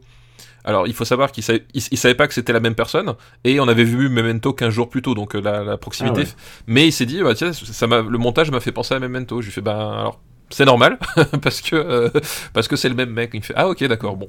Euh, donc euh, comme quoi ça, se retrouve. Puis en plus je trouve que la, façon dont c'est fait c'est à dire que il, fait ce qu'il faut faire avec un biopic c'est à dire que oui il y a le fait historique oui il y, a, la personne mais en fait c'est un cheval de Troie pour parler d'autre chose en fait et sur un propos qui est beaucoup mm. plus ouvert et universel et qui est euh, moi j'adorais le ton parce que c'est euh, c'est à la fois euh, pas une réhabilitation d'Oppenheimer mais pas une condamnation non plus. C'est à dire qu'on est vraiment sur un espèce de, truc où on essaie de Alors, on n'est pas sur on pas sur une condamnation. Par contre on est sur une je pense que c'est les autres personnages autour qui s'en prennent plein la gueule. Et par exemple oui, je pense que je pense que le président Truman, Truman.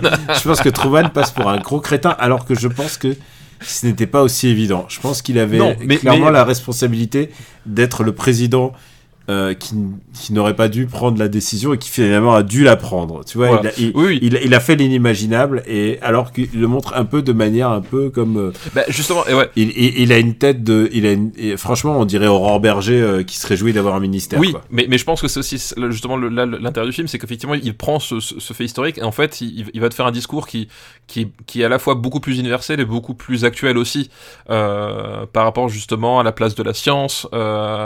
Euh, et elle, a, elle passe de la science autant en, tant que pivot, c'est-à-dire que, euh, que, que, que, science dure sur des preuves, et à la fois en même temps euh, cette espèce d'échappatoire où, Oppenheimer va se réfugier pour dire mais moi moralement j'ai rien à me reprocher. Euh, mm. Alors qu'en fait, ben, c'est pas si évident que ça, quoi. et justement, ce qui est marrant, c'est que le, apposé à la mécanique quantique, donc avec le, régime des probabilités, des incertitudes euh, et de l'observation au temps t, c'est le principe de la, physique quantique, euh, on, est sur, une espèce de, morale quantique en fait quelque part. Et je trouve la, façon dont, c'est imbriqué euh, très, très intéressante, super pertinente aujourd'hui, et, on est sur un film qui, qui, à la fois, je trouve, est très humaniste et à la fois excessivement pessimiste en fait. Il y a, vraiment cette espèce de euh, presque quelque part un peu quand euh, quand Kurosawa va faire euh, Der en fait. Hmm. on est sur cette espèce d'atmosphère où, tu sens que tu sens qu'il a envie de croire en la bonté de l'homme, mais qu'en même temps il, sait que c'est trop tard. On, il sait qu'on est condamné. Il sait qu'on est condamné. Et je trouve qu'il y, a une espèce de, de, beauté tragique qui naît, qui naît là-dedans. voilà. Et, et Robert Downey Jr. Il non, mais... joué la... il s'est joué la comédie, putain. Euh, non, mais Robert Downey Jr., euh, Cillian Murphy, il, il, est, euh, il, est super. Euh, enfin, voilà, je, je m'attendais pas à, à, aimer à ce point Oppenheimer. Le seul détail qui m'a dérangé, c'est que je l'ai vu en VF. Ah, c'est dommage pour Robert Donner. Bah, Parce que Robert Donner, à mon avis, euh, voilà, il, est en route pour les Oscars. C'est dommage que je l'ai vu en VF parce que ben, j'y allais avec mon fils et en fait, 3 euh, heures en, anglais euh, avec des sous-titres, enfin, c'était pour lui, c'était pas possible. donc, du coup, je l'ai vu en bah, français. tu, tu, le reverras une autre fois en Mais, mais pour le coup, j'ai vraiment envie de le, de le, revoir. Et esthétiquement, il y a, y, a, y a quelque chose, enfin, voilà, cette espèce de de, voilà de, de, de, superposition entre la, création, la destruction, euh, les, images d'explosion, la, façon dont, dont, les personnages sont filmés. Enfin, y a, je trouve que c'est un film qui, qui, y, a, y, a, plein de trucs qui se, qui se jouent esthétiquement que, qui sont vraiment super. Euh, non, je m'attendais pas à, adorer à ce point en fait. Euh, donc vraie grosse bonne surprise quoi. Ouais, moi aussi. Et puis accessoirement, Barbie très très bien. Bah alors j'ai pas vu Barbie du coup. Barbie, bah oui, il faut faire un choix, hein, c'est ça. Et puis. Euh, c'est ça, on peut pas avoir les deux en même temps. Euh, moi j'ai pas le choix, hein, il fallait que j'y aille en première. Euh, il fallait que j'y aille. Ah, ah, après, après, après, tu l'avais Oppenheimer, tu l'avais vu en, en, projet presse. Ouais. Alors que Barbie, il y en a eu zéro. Il y en a eu zéro, ouais. ouais. Ce qui est vraiment, euh, je comprends pas pourquoi, pourquoi ils Ah, avaient- si, moi je, je pense parce que d'après ce que je lis du film, globalement, j'ai vu des mecs extrêmement énervés de- devant le, le- le film Barbie et je pense qu'ils se sont dit en fait, euh, voilà, vu, vu la- les tensions un peu qu'il y a en ce moment, euh, ils, ils avaient peur de, de- de- de se taper une semaine à réexpliquer des trucs, machin. Enfin, ils se sont dit c'était peut-être pas le bon move quoi. Ouais, je pense, je pense, je pense. Bah, écoute, je, on verra, on verra. En tout cas, les salles étaient remplies. D'accord, bah écoute, c'est une, c'est une bonne Ah, les, chose. les salles étaient remplies. Bah, écoute, fais, fais-nous ta vraie reco. Hein, Oui. Oui, parce que ça, c'est pas la reco. Enfin voilà, vous avez pas besoin de nous pour aller voir euh, ces, deux films-là, mais voilà. Sach- sachez que moi, j'adore Oppenheimer, donc euh, donc voilà. Euh, non, ma reco, c'est une reco jeu de société. Du coup, pour changer un, un petit peu, Euh, un jeu qui, alors c'est pareil pour les, les, les- on va dire les, gros fans de jeux de société. Vous avez pas besoin de moi pour acheter le jeu dont je vais parler parce que vous l'avez déjà, mais euh, pour les autres, euh, pourquoi pas. Euh, c'est It's a Wonderful World. Donc c'est un un jeu qui est sorti en 2020, 2021, quelque chose comme ça, je sais plus. En fait, c'est un, un jeu de, de gestion de ressources, voilà, où tu vas construire, bâtir même un, un empire à partir de, de rien du tout. Et ça se fait à travers des cartes, un peu comme dans Seven Wonders pour ceux qui, pour ceux qui connaissent. Euh, la particularité, c'est que euh, les ressources, en fait, euh, ont, une, s'appelle, une, hiérarchie. C'est-à-dire que tu as 5 ressources différentes, enfin 6, mais une qui sert de, de joker. Mais les 5 ressources sont hiérarchisées, c'est-à-dire que la ressource de base, c'est la ressource grise, qui est moins forte que la ressource noire, elle-même moins forte que la verte, que la jaune, puis que la bleue tout à la fin. Et en fait, l'idée, c'est que les ressources vont se produire dans un ordre déterminé, qui est toujours le même, et les cartes que tu vas construire vont te permettre de euh, produire différents types de ressources. Et en fait il faut que tu organises ton jeu de façon à prévoir cette continuité. C'est à dire que tu as cette espèce de, de, de ligne temporelle de la production des ressources que tu ne peux pas changer. Et tu vas organiser ton jeu pour dire bah tiens là au début tout début de partie ça me permet de construire ça, mais comme j'aurais construit ça, juste après, je veux construire ça, et ainsi de suite, ainsi de suite. Et t'as vraiment un espèce de, de côté euh, mécanisme d'entraînement, bah, de réaction en chaîne, on reste dans, dans la logique euh, Oppenheimer, euh, de réaction en chaîne qui est, qui est assez jouissive en termes de, de game design à, à, à voir, et du coup, tu, te, tu, tu planifies tes trucs, tu fais, ah, cette carte, je vais la garder, celle-ci, je vais la mettre de côté, euh, celle-là, je vais m'en débarrasser, etc. Euh, et en fait, euh, quand le tour démarre, la production de ressources se lance et puis tu vois ton, jeu qui se met en place presque tout seul parce que tu as tout, bien planifié, les trucs s'imbriquent. Euh, donc c'est hyper satisfaisant. En plus, c'est euh, tu as pas mal de possibilités, c'est-à-dire que ben, les cartes ont des thématiques, elles sont plus ou moins puissantes, elles te permettent de produire des ressources ou de gagner des points de victoire, des choses comme ça. Euh, mais ça c'est marrant parce que du coup chaque ressource est attribuée à un, grand axe de ton, de ton empire, à savoir presque des, euh, des, axes, euh, des, choix politiques, c'est genre le plan quinquennal ou le plan Marshall, tu vois, il y a, y, y, a, y peu de, de de, de, cette idée-là. C'est-à-dire que le, le, gris est plutôt orienté sur tout ce qui est industriel, alors que la ressource jaune est plutôt orientée sur tout ce qui est financier. Donc à un moment donné, est-ce que tu vas bâtir un, un empire financier ou est-ce que tu vas bâtir au contraire un empire militaire parce que c'est la ressource noire qui est plutôt militaire, euh, le vert c'est plutôt la recherche, euh, voilà. Et en fait, c'est marrant parce que tu peux faire des parties entières sans utiliser euh, la ressource jaune par exemple. Moi c'est un truc que, je fais souvent.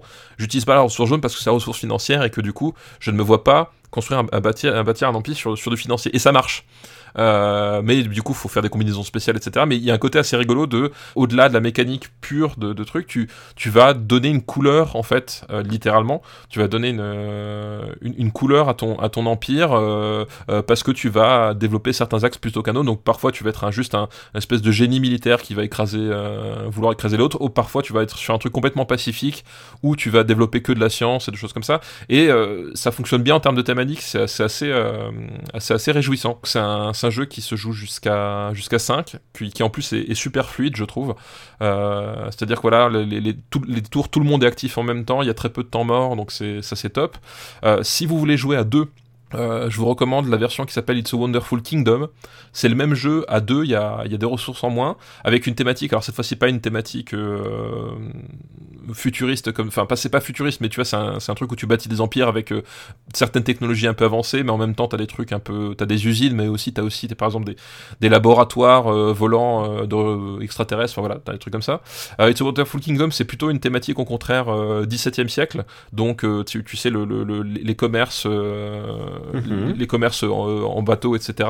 Euh, mais qui du coup est vraiment adapté à deux. Donc si vous êtes que deux, prenez la version It's a Wonderful Kingdom qui fonctionne mieux à deux que la version It's a Wonderful World. Par contre, si vous êtes plus que deux, euh, It's a Wonderful World, c'est euh, c'est vraiment cool. Et en sachant qu'il y a des extensions qui existent avec des nouvelles cartes évidemment, mais surtout des scénarios et c'est hyper intéressant en fait de, à jouer avec le scénario euh, parce que justement ça renforce ce, que je disais tout à l'heure ce côté ah bah tiens euh, je vais partir sur une sur une dictature communiste par exemple. Euh, on va développer que la guerre et la et l'industrie. Et un autre truc où on va dire bah plutôt on va partir sur une, espèce de, de, société utopiste où où le, jeu va t'orienter pour faire du des, des, des ressources plutôt de recherche et de découverte de merveilles quoi. Et ça fonctionne très très bien. Donc la, toute la gamme est assez chouette. C'est en plus c'est des jeux qui se, qui même sans les extensions fonctionnent très très bien. Donc, euh, donc voilà. Eh ben écoute, euh, écoute, ça, ça, te donne envie. Moi, je vais faire une recommandation bouquin. Et tu sais ce que je recommande comme bouquin euh, La note américaine Pas loin. pas cette ah, fois-ci. Quoi, tu crois bien Tu vas pas si bien dire donc la note américaine dont l'adaptation en film par Scorsese sort en octobre, si je me souviens bien. Novembre, je crois, non Ou octobre, octobre novembre Je sais, sais pas. Je l'ai déjà vu? Bah oui, oui, bah oui. Monsieur a ses entrées, n'est-ce pas? Bon, je suis juste, euh, j'ai juste euh, réservé ma place euh, pour à Cannes. Voilà, c'est la seule chose que j'ai faite. Par contre, je te recommande un livre aussi de David Gran, je, puisque je m'en doutais quelque part. Il y a le nouveau David Gran qui sort fin fin août, donc préparez-vous à réserver. C'est aux éditions du Sol. Il sort déjà en français, alors qu'il est sorti il y a pas si longtemps en anglais. C'est un, un bouquin qui s'appelle Les Naufragés du Vagueur. C'est, euh, le Bordeaux dit, une histoire de naufrage, de mutinerie et de meurtre. Voilà, c'est... C'est vendu. Ok, n'en dis pas plus. c'est une histoire vraie d'un bateau et, euh, et, qui fait, euh, et qui fait naufrage à un moment et il se passe des choses. Il se passe des choses à bord de ce bateau et tout est, comme d'habitude avec David Gran, c'est à la fois, c'est à la fois écrit brillamment, mais c'est aussi un reportage, c'est aussi un, une enquête. Et c'est ça qui est absolument génial. Je, ça, mon billet, mon billet que ça devient un film dans, dans, dans les moins de 5 ans. Ah ouais, non, mais de toute façon, enfin. 5-10 ans. À la fin, avant la fin de la décennie, c'est un, un film, c'est sûr et certain. Euh, et en plus, c'est David Gran, c'est brillamment écrit. Alors, tu vas croire que je suis un fan de David Gran, mais c'est vrai. mais non, pas du tout. Mais c'est vrai, je pense que c'est, je pense que c'est l'écrivain vivant le plus important. Et ce n'est pas Nicolas Bedos, figure-toi. Non, non. Mais pour, pour, revenir sur David Gran, il y a un truc, moi, je trouve saisissant, euh, parce que moi, je suis un, je, je, je suis un, un, lecteur beaucoup moins prolifique que, euh, que toi. Euh... Et, et, je, euh, je tiens à dire que je l'ai par le truchement de Madame qui évidemment a les livres en avance. Et elle elle, quand elle m'est arrivée et c'était il y a quelques mois hein, déjà que je l'ai j'attendais le bon moment pour le recommander. Euh, j'ai fait j'ai fait wow get over here. Moi moi ce que j'adore dans, dans, le dans le style de David Gran c'est en fait c'est euh, à la fois extrêmement euh, extrêmement précis c'est à dire que c'est un c'est pas un, un, un, écrivain qui va se perdre dans des tonnes de descriptions en fait parce que moi moi j'ai un problème en fait quand je lis quand je lis les bouquins qui est qu'en fait quand je quand je lis un bouquin si la, la description est trop longue ou si le truc. En fait, je, je ne vois pas d'image, enfin, je ne me fais pas d'image mentale, quoi que ce soit. Pour mmh. moi, en fait, les, les, bouquins sont des suites de mots. C'est très compliqué pour moi de lire un livre, en fait, en réalité. Euh, et du coup, euh, tu vois, par exemple, quand j'ai lu Le Seigneur des Anneaux, c'était une torture parce que j'arrivais à la fin de la page entière où il décrivait la pelouse. Euh, moi, tu, tu mets une ligne en disant elle est verte, ça me suffisait, tu vois ce que je veux dire? Et en fait, David, David Gran, c'est un. Ah ouais, t'es pas, pas, du tout fait pour lire euh, La recherche du nom perdu. Hein. Ah non, mais pas du, non, pas du tout. Pour moi, en fait, je, je voilà, je, moi, lire un livre, c'est toujours hyper abstrait. Tu vois, je, je, je, voilà, je ne vais pas au-delà des pages et des mots. D'accord, c'est, comme ça. Euh, alors en plus, je suis dyslexique, donc, enfin euh, voilà, si tu veux, t'additionnes les deux, c'est, l'enfer. Et là, le style de David Gran, en fait, je, le trouve euh, hyper à l'économie et en même temps hyper précis. Et à chaque fois, il, il, a, il a cette face de rendre ça hyper romanesque avec des, des, vraiment des, des, effets très simples, euh, très simples et assez inattendus.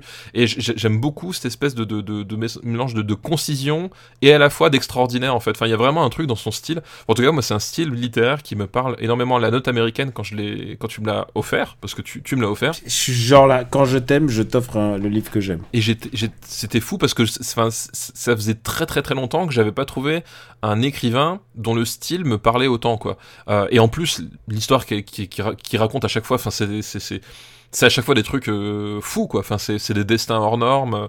Euh, White Darkness c'est pareil. Enfin il y, y, a un truc. Euh, mais il arrive à je te l'ai offert aussi oui, White tout Darkness tout à fait. oui, oui tu l'as offert ah, aussi. bah, voilà. et, et, ça va t'es à jour alors. Voilà. À, chaque fois les histoires sont folles et à la fois je trouve le style est, est vraiment concis, précis comme il faut. Il y a vraiment un truc chirurgical dans son écriture que, que j'aime énormément. Quoi. Il y en a un que je te recommanderais euh, maintenant, c'est The Devil and Sherlock Holmes, qui est une réunion de. C'est des, des nouvelles en fait, mais euh, c'est des essais, mais genre il y en a 12, il y en a une dizaine dedans, 10 ou 12. Et il y en a une donc euh, qui s'appelle The Devil and Sherlock Holmes, qui est passionnante. Je sais que tu l'aimeras parce que. Euh, parce que si t'aimes Sherlock Holmes, voilà, c'est- aussi Ouais. simple que ça.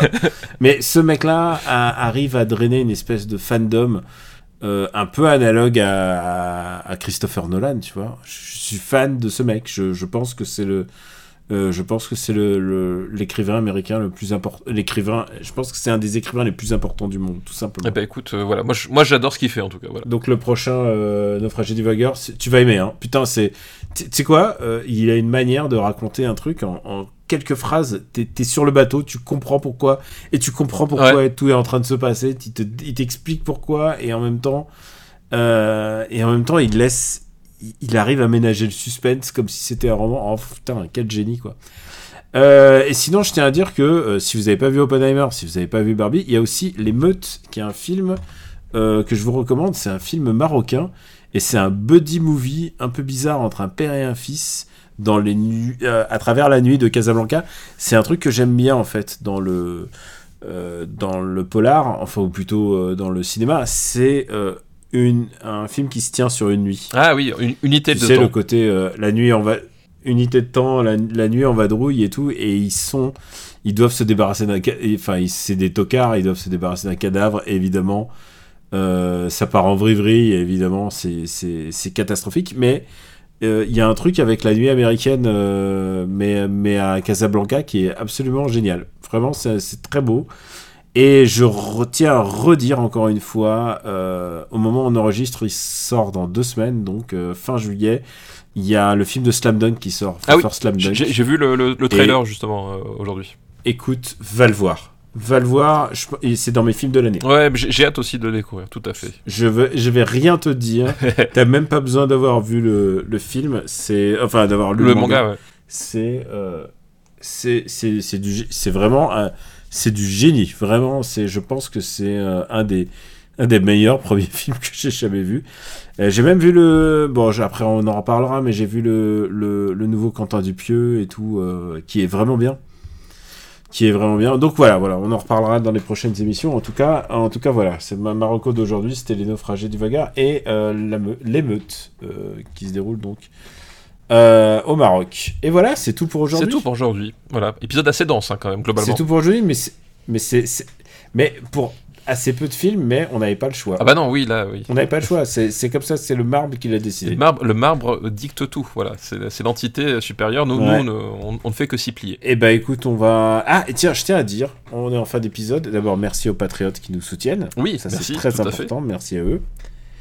Et la deuxième chose, c'est que j'ai mis les listes à jour. Ah, parfait. Donc voilà. Tout Donc, est en ordre. Vous allez sur le site, vous pouvez lire. Voilà, tout, tout est à peu près en ordre. Il y a quelques petits bugs que je dois corriger, mais, mais, mais, rien, mais rien, de, rien de mortel. On vous remercie tous de, de nous avoir écoutés. Bah, si, J'espère que vous aimez euh, notre sélection. On remercie la liste d'Arnaud. Oui, merci, La liste d'Arnaud Dinono Darko. Tout à fait, très bonne liste. Une liste qui nous a pas mal Et je pensais pas que on aurait, enfin, genre, qu'on aurait les trois films. euh, Je pensais pas que t'avais vu pour une poignée de dollars. oui, c'est ça. oh, je suis surpris, dis donc. Je suis surpris. on vous embrasse très fort. Si vous êtes en vacances, on vous souhaite bonnes vacances. Si vous travaillez, ce qui est aussi peut-être euh, mon cas à l'heure euh, à l'heure où vous écouterez ce podcast. Eh ben écoutez, euh, on vous dit bon courage et en tout cas, on vous dit à très très très bientôt. Ciao Ciao à tous, merci.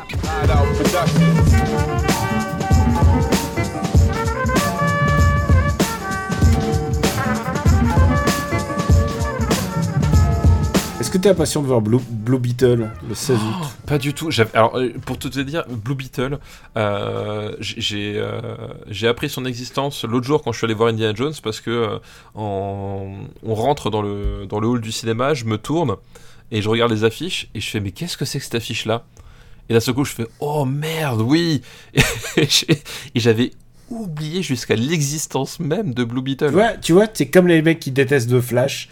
T'es là pour l'enterrer Alors- avant même qu'il soit sorti. Mais à culpa, hein, pour The Flash. Mais à culpa, euh, j'y croyais zéro. Alors, après, après, après. The Flash, c'est probablement l'un des films les plus laids de l'année, si ce n'est même de la décennie quand même. Faut dire ce qui est. C'est mm. euh, c'est une chienlit visuelle, c'est atroce. Euh, mais c'est pas si pire que. Mais il y a un, mais y a, mais y a un cœur. Non, il y a quelque chose. Je trouve il y a quelque chose dans le dans le personnage de euh, de, de, Barry, Allen, euh, qui, qui est assez intéressant. Alors du coup, c'est marrant parce que je me suis fait la réflexion euh, avec le, le, parcours personnel d'Ezra Miller en fait. donc tous les problèmes qu'il a qu'il a connus, mm. etc. Machin. Euh, y a... Et sans doute les crimes aussi. Les, les, les, crimes, etc. Mais, mais derrière, en fait, il y a, y a aussi toute une histoire, enfin, de, de, de, de santé mentale, etc. Enfin, il y a, y a, c'est complexe, hein, son, son, son, bordel. Euh, mais euh, mais je trouve que justement dans cette dans cette dans, dans sa façon d'interpréter Barry Allen comme un personnage euh, décalé et insupportable, en fait, moi j'y ai vu, en tout cas, une, euh, enfin vraiment quelque chose d'assez personnel euh, et que je trouve assez, pertinent. Et, euh, pour fréquenter justement des, gens avec des, on va dire des comportements et des attentes sociales qui sont non conformes à ce que la norme attend d'eux, euh, je trouve que ce qui fait Ezra Miller est vachement intéressant en fait, mine de rien. Et je trouve ça vraiment très bien en fait, il le joue très bien. Alors ça me fait chier d'avouer d'avouer ça presque parce que bah, il, bah, vu la problématique, euh, vu, que clairement il est, il est en dehors des clous de la justice hein, carrément. Mais, mais par contre, ce qu'il fait, je trouve ça super. Ouais, je, trouve, je trouve qu'il y a vraiment un truc intéressant. Et, euh, euh, et voilà, et la, scène en fait, moi qui, qui me fait marrer, c'est que justement quand ils il, se rencontrent, parce que c'est dans la bande annonce, euh, son, son, Barry Allen qui n'a pas de, de pouvoir, et que en fait il, il, reste quelques minutes avec lui et, et qu'il a les yeux au ciel il fait ah, fait maintenant je comprends ce que les gens euh, disent à propos de moi quoi. Euh, il y a enfin il y a vraiment un truc fait, voilà. Je, je, trouve que la blague est bonne mais en plus la façon dont c'est joué etc est assez pertinente. Euh, et justement quand les gens me disent ouais mais le, personnage euh, qu'il interprète est insupportable je fais euh, oui mais mais en même temps c'est aussi l'intérêt du truc en fait. Enfin je trouve que la façon dont c'est fait la façon dont c'est écrit là est intéressante Ouais, et je pense que c'est mon Barry Allen préféré. Euh, alors j'en ai, ai, pas vu beaucoup parce que. Bah, comparé à celui de la série télé. Ouais, moi, moi j'étais resté sur la série de Flash des années 90 et honnêtement j'en ai zéro souvenir. Enfin, tu vois, euh, voilà, je. Ah, c'était pas ouf. C'était pas ouf. J'ai pas un super souvenir, mais bon, c'était voilà, c'était avec le, le, père de Dawson dans le rôle, le père de Dawson dans le rôle de Flash. Ah, il était père de. Tu vois, j'ai jamais fait le rapprochement. C'était le même acteur de sans Flash, ouais. Ah ouais, putain. Ouais, je... Bon, ok. Prépare-toi le 4, 4 octobre, Craven the Hunter. Euh, oui, d'accord. Alors après, euh, je, je, et, reste et alors, le 4 octobre, le 4 octobre, t'as peut-être un de mes autres films de l'année. Euh, c'est quoi? T'as Le règne animal. Le règne animal, réalisé par le mec qui a fait, euh, qui avait fait euh, Les Combattants avec Adèle Haenel. D'accord. Et bah, Le règne animal, c'est un c'est un film où les gens se transforment peu à peu en animaux mm. ou en mutants. Et en fait, bah, c'est un père qui est avec un fils et son fils, euh, il commence à se transformer au fur et à mesure. D'accord. À, un âge difficile qui est l'adolescence. Et bah, tu sais quoi? Il a fait la meilleure adaptation des X-Men. D'accord, ok. C'est le meilleur film X-Men que tu verras dans, euh, ever et c'est en France. Et euh, Romain Duris, il joue le père, il est super et tout. vraiment, le, gamin, il est, il est extra. Vraiment, le gamin est extra. Je... Très, très, très, très grand film. Oh, et t'as dit quoi C'est octobre, c'est ça Qu'il faut pas le. Il sort en octobre. Je l'ai vu à Cannes et, alors je, j'irai, je retournerai le voir, c'est sûr et certain. Et eh ben écoute, je, le note sur les tablettes, comme euh, dirait mon grand-père. Mm. Et tu sais quoi? Je trouve que c'est une bonne, euh, c'est une bonne année euh, de ciné en fait. Je regarde, mais il y a des moments d'accélération assez intéressants. Alors moi je trouve que c'est une année de ciné qui est intéressante parce qu'il y a beaucoup. c'est, c'est une année ciné que j'avais pas forcément prévu, c'est-à-dire que tu sais, on, bah, Évidemment que tu sais, on, fait nos, euh, nos blockbusters de, de, de, l'année Le Gravage dans le vent dans After Eight. Euh, Et globalement, le, le, classement que j'ai actuellement n'a rien à voir avec le classement que j'avais annoncé dans l'émission, mon classement personnel, quoi. Euh, je, mm. je, trouve qu'il y a beaucoup de bouleversements dans un sens comme dans l'autre qui c'est assez intéressant j'aime bien justement ce côté bah oui euh, finalement euh, l'année m'a réservé plus de surprises que ce que j'avais imaginé mm. ouais tu pouvais pas t'imaginer un tel ministre de l'éducation En production RPU.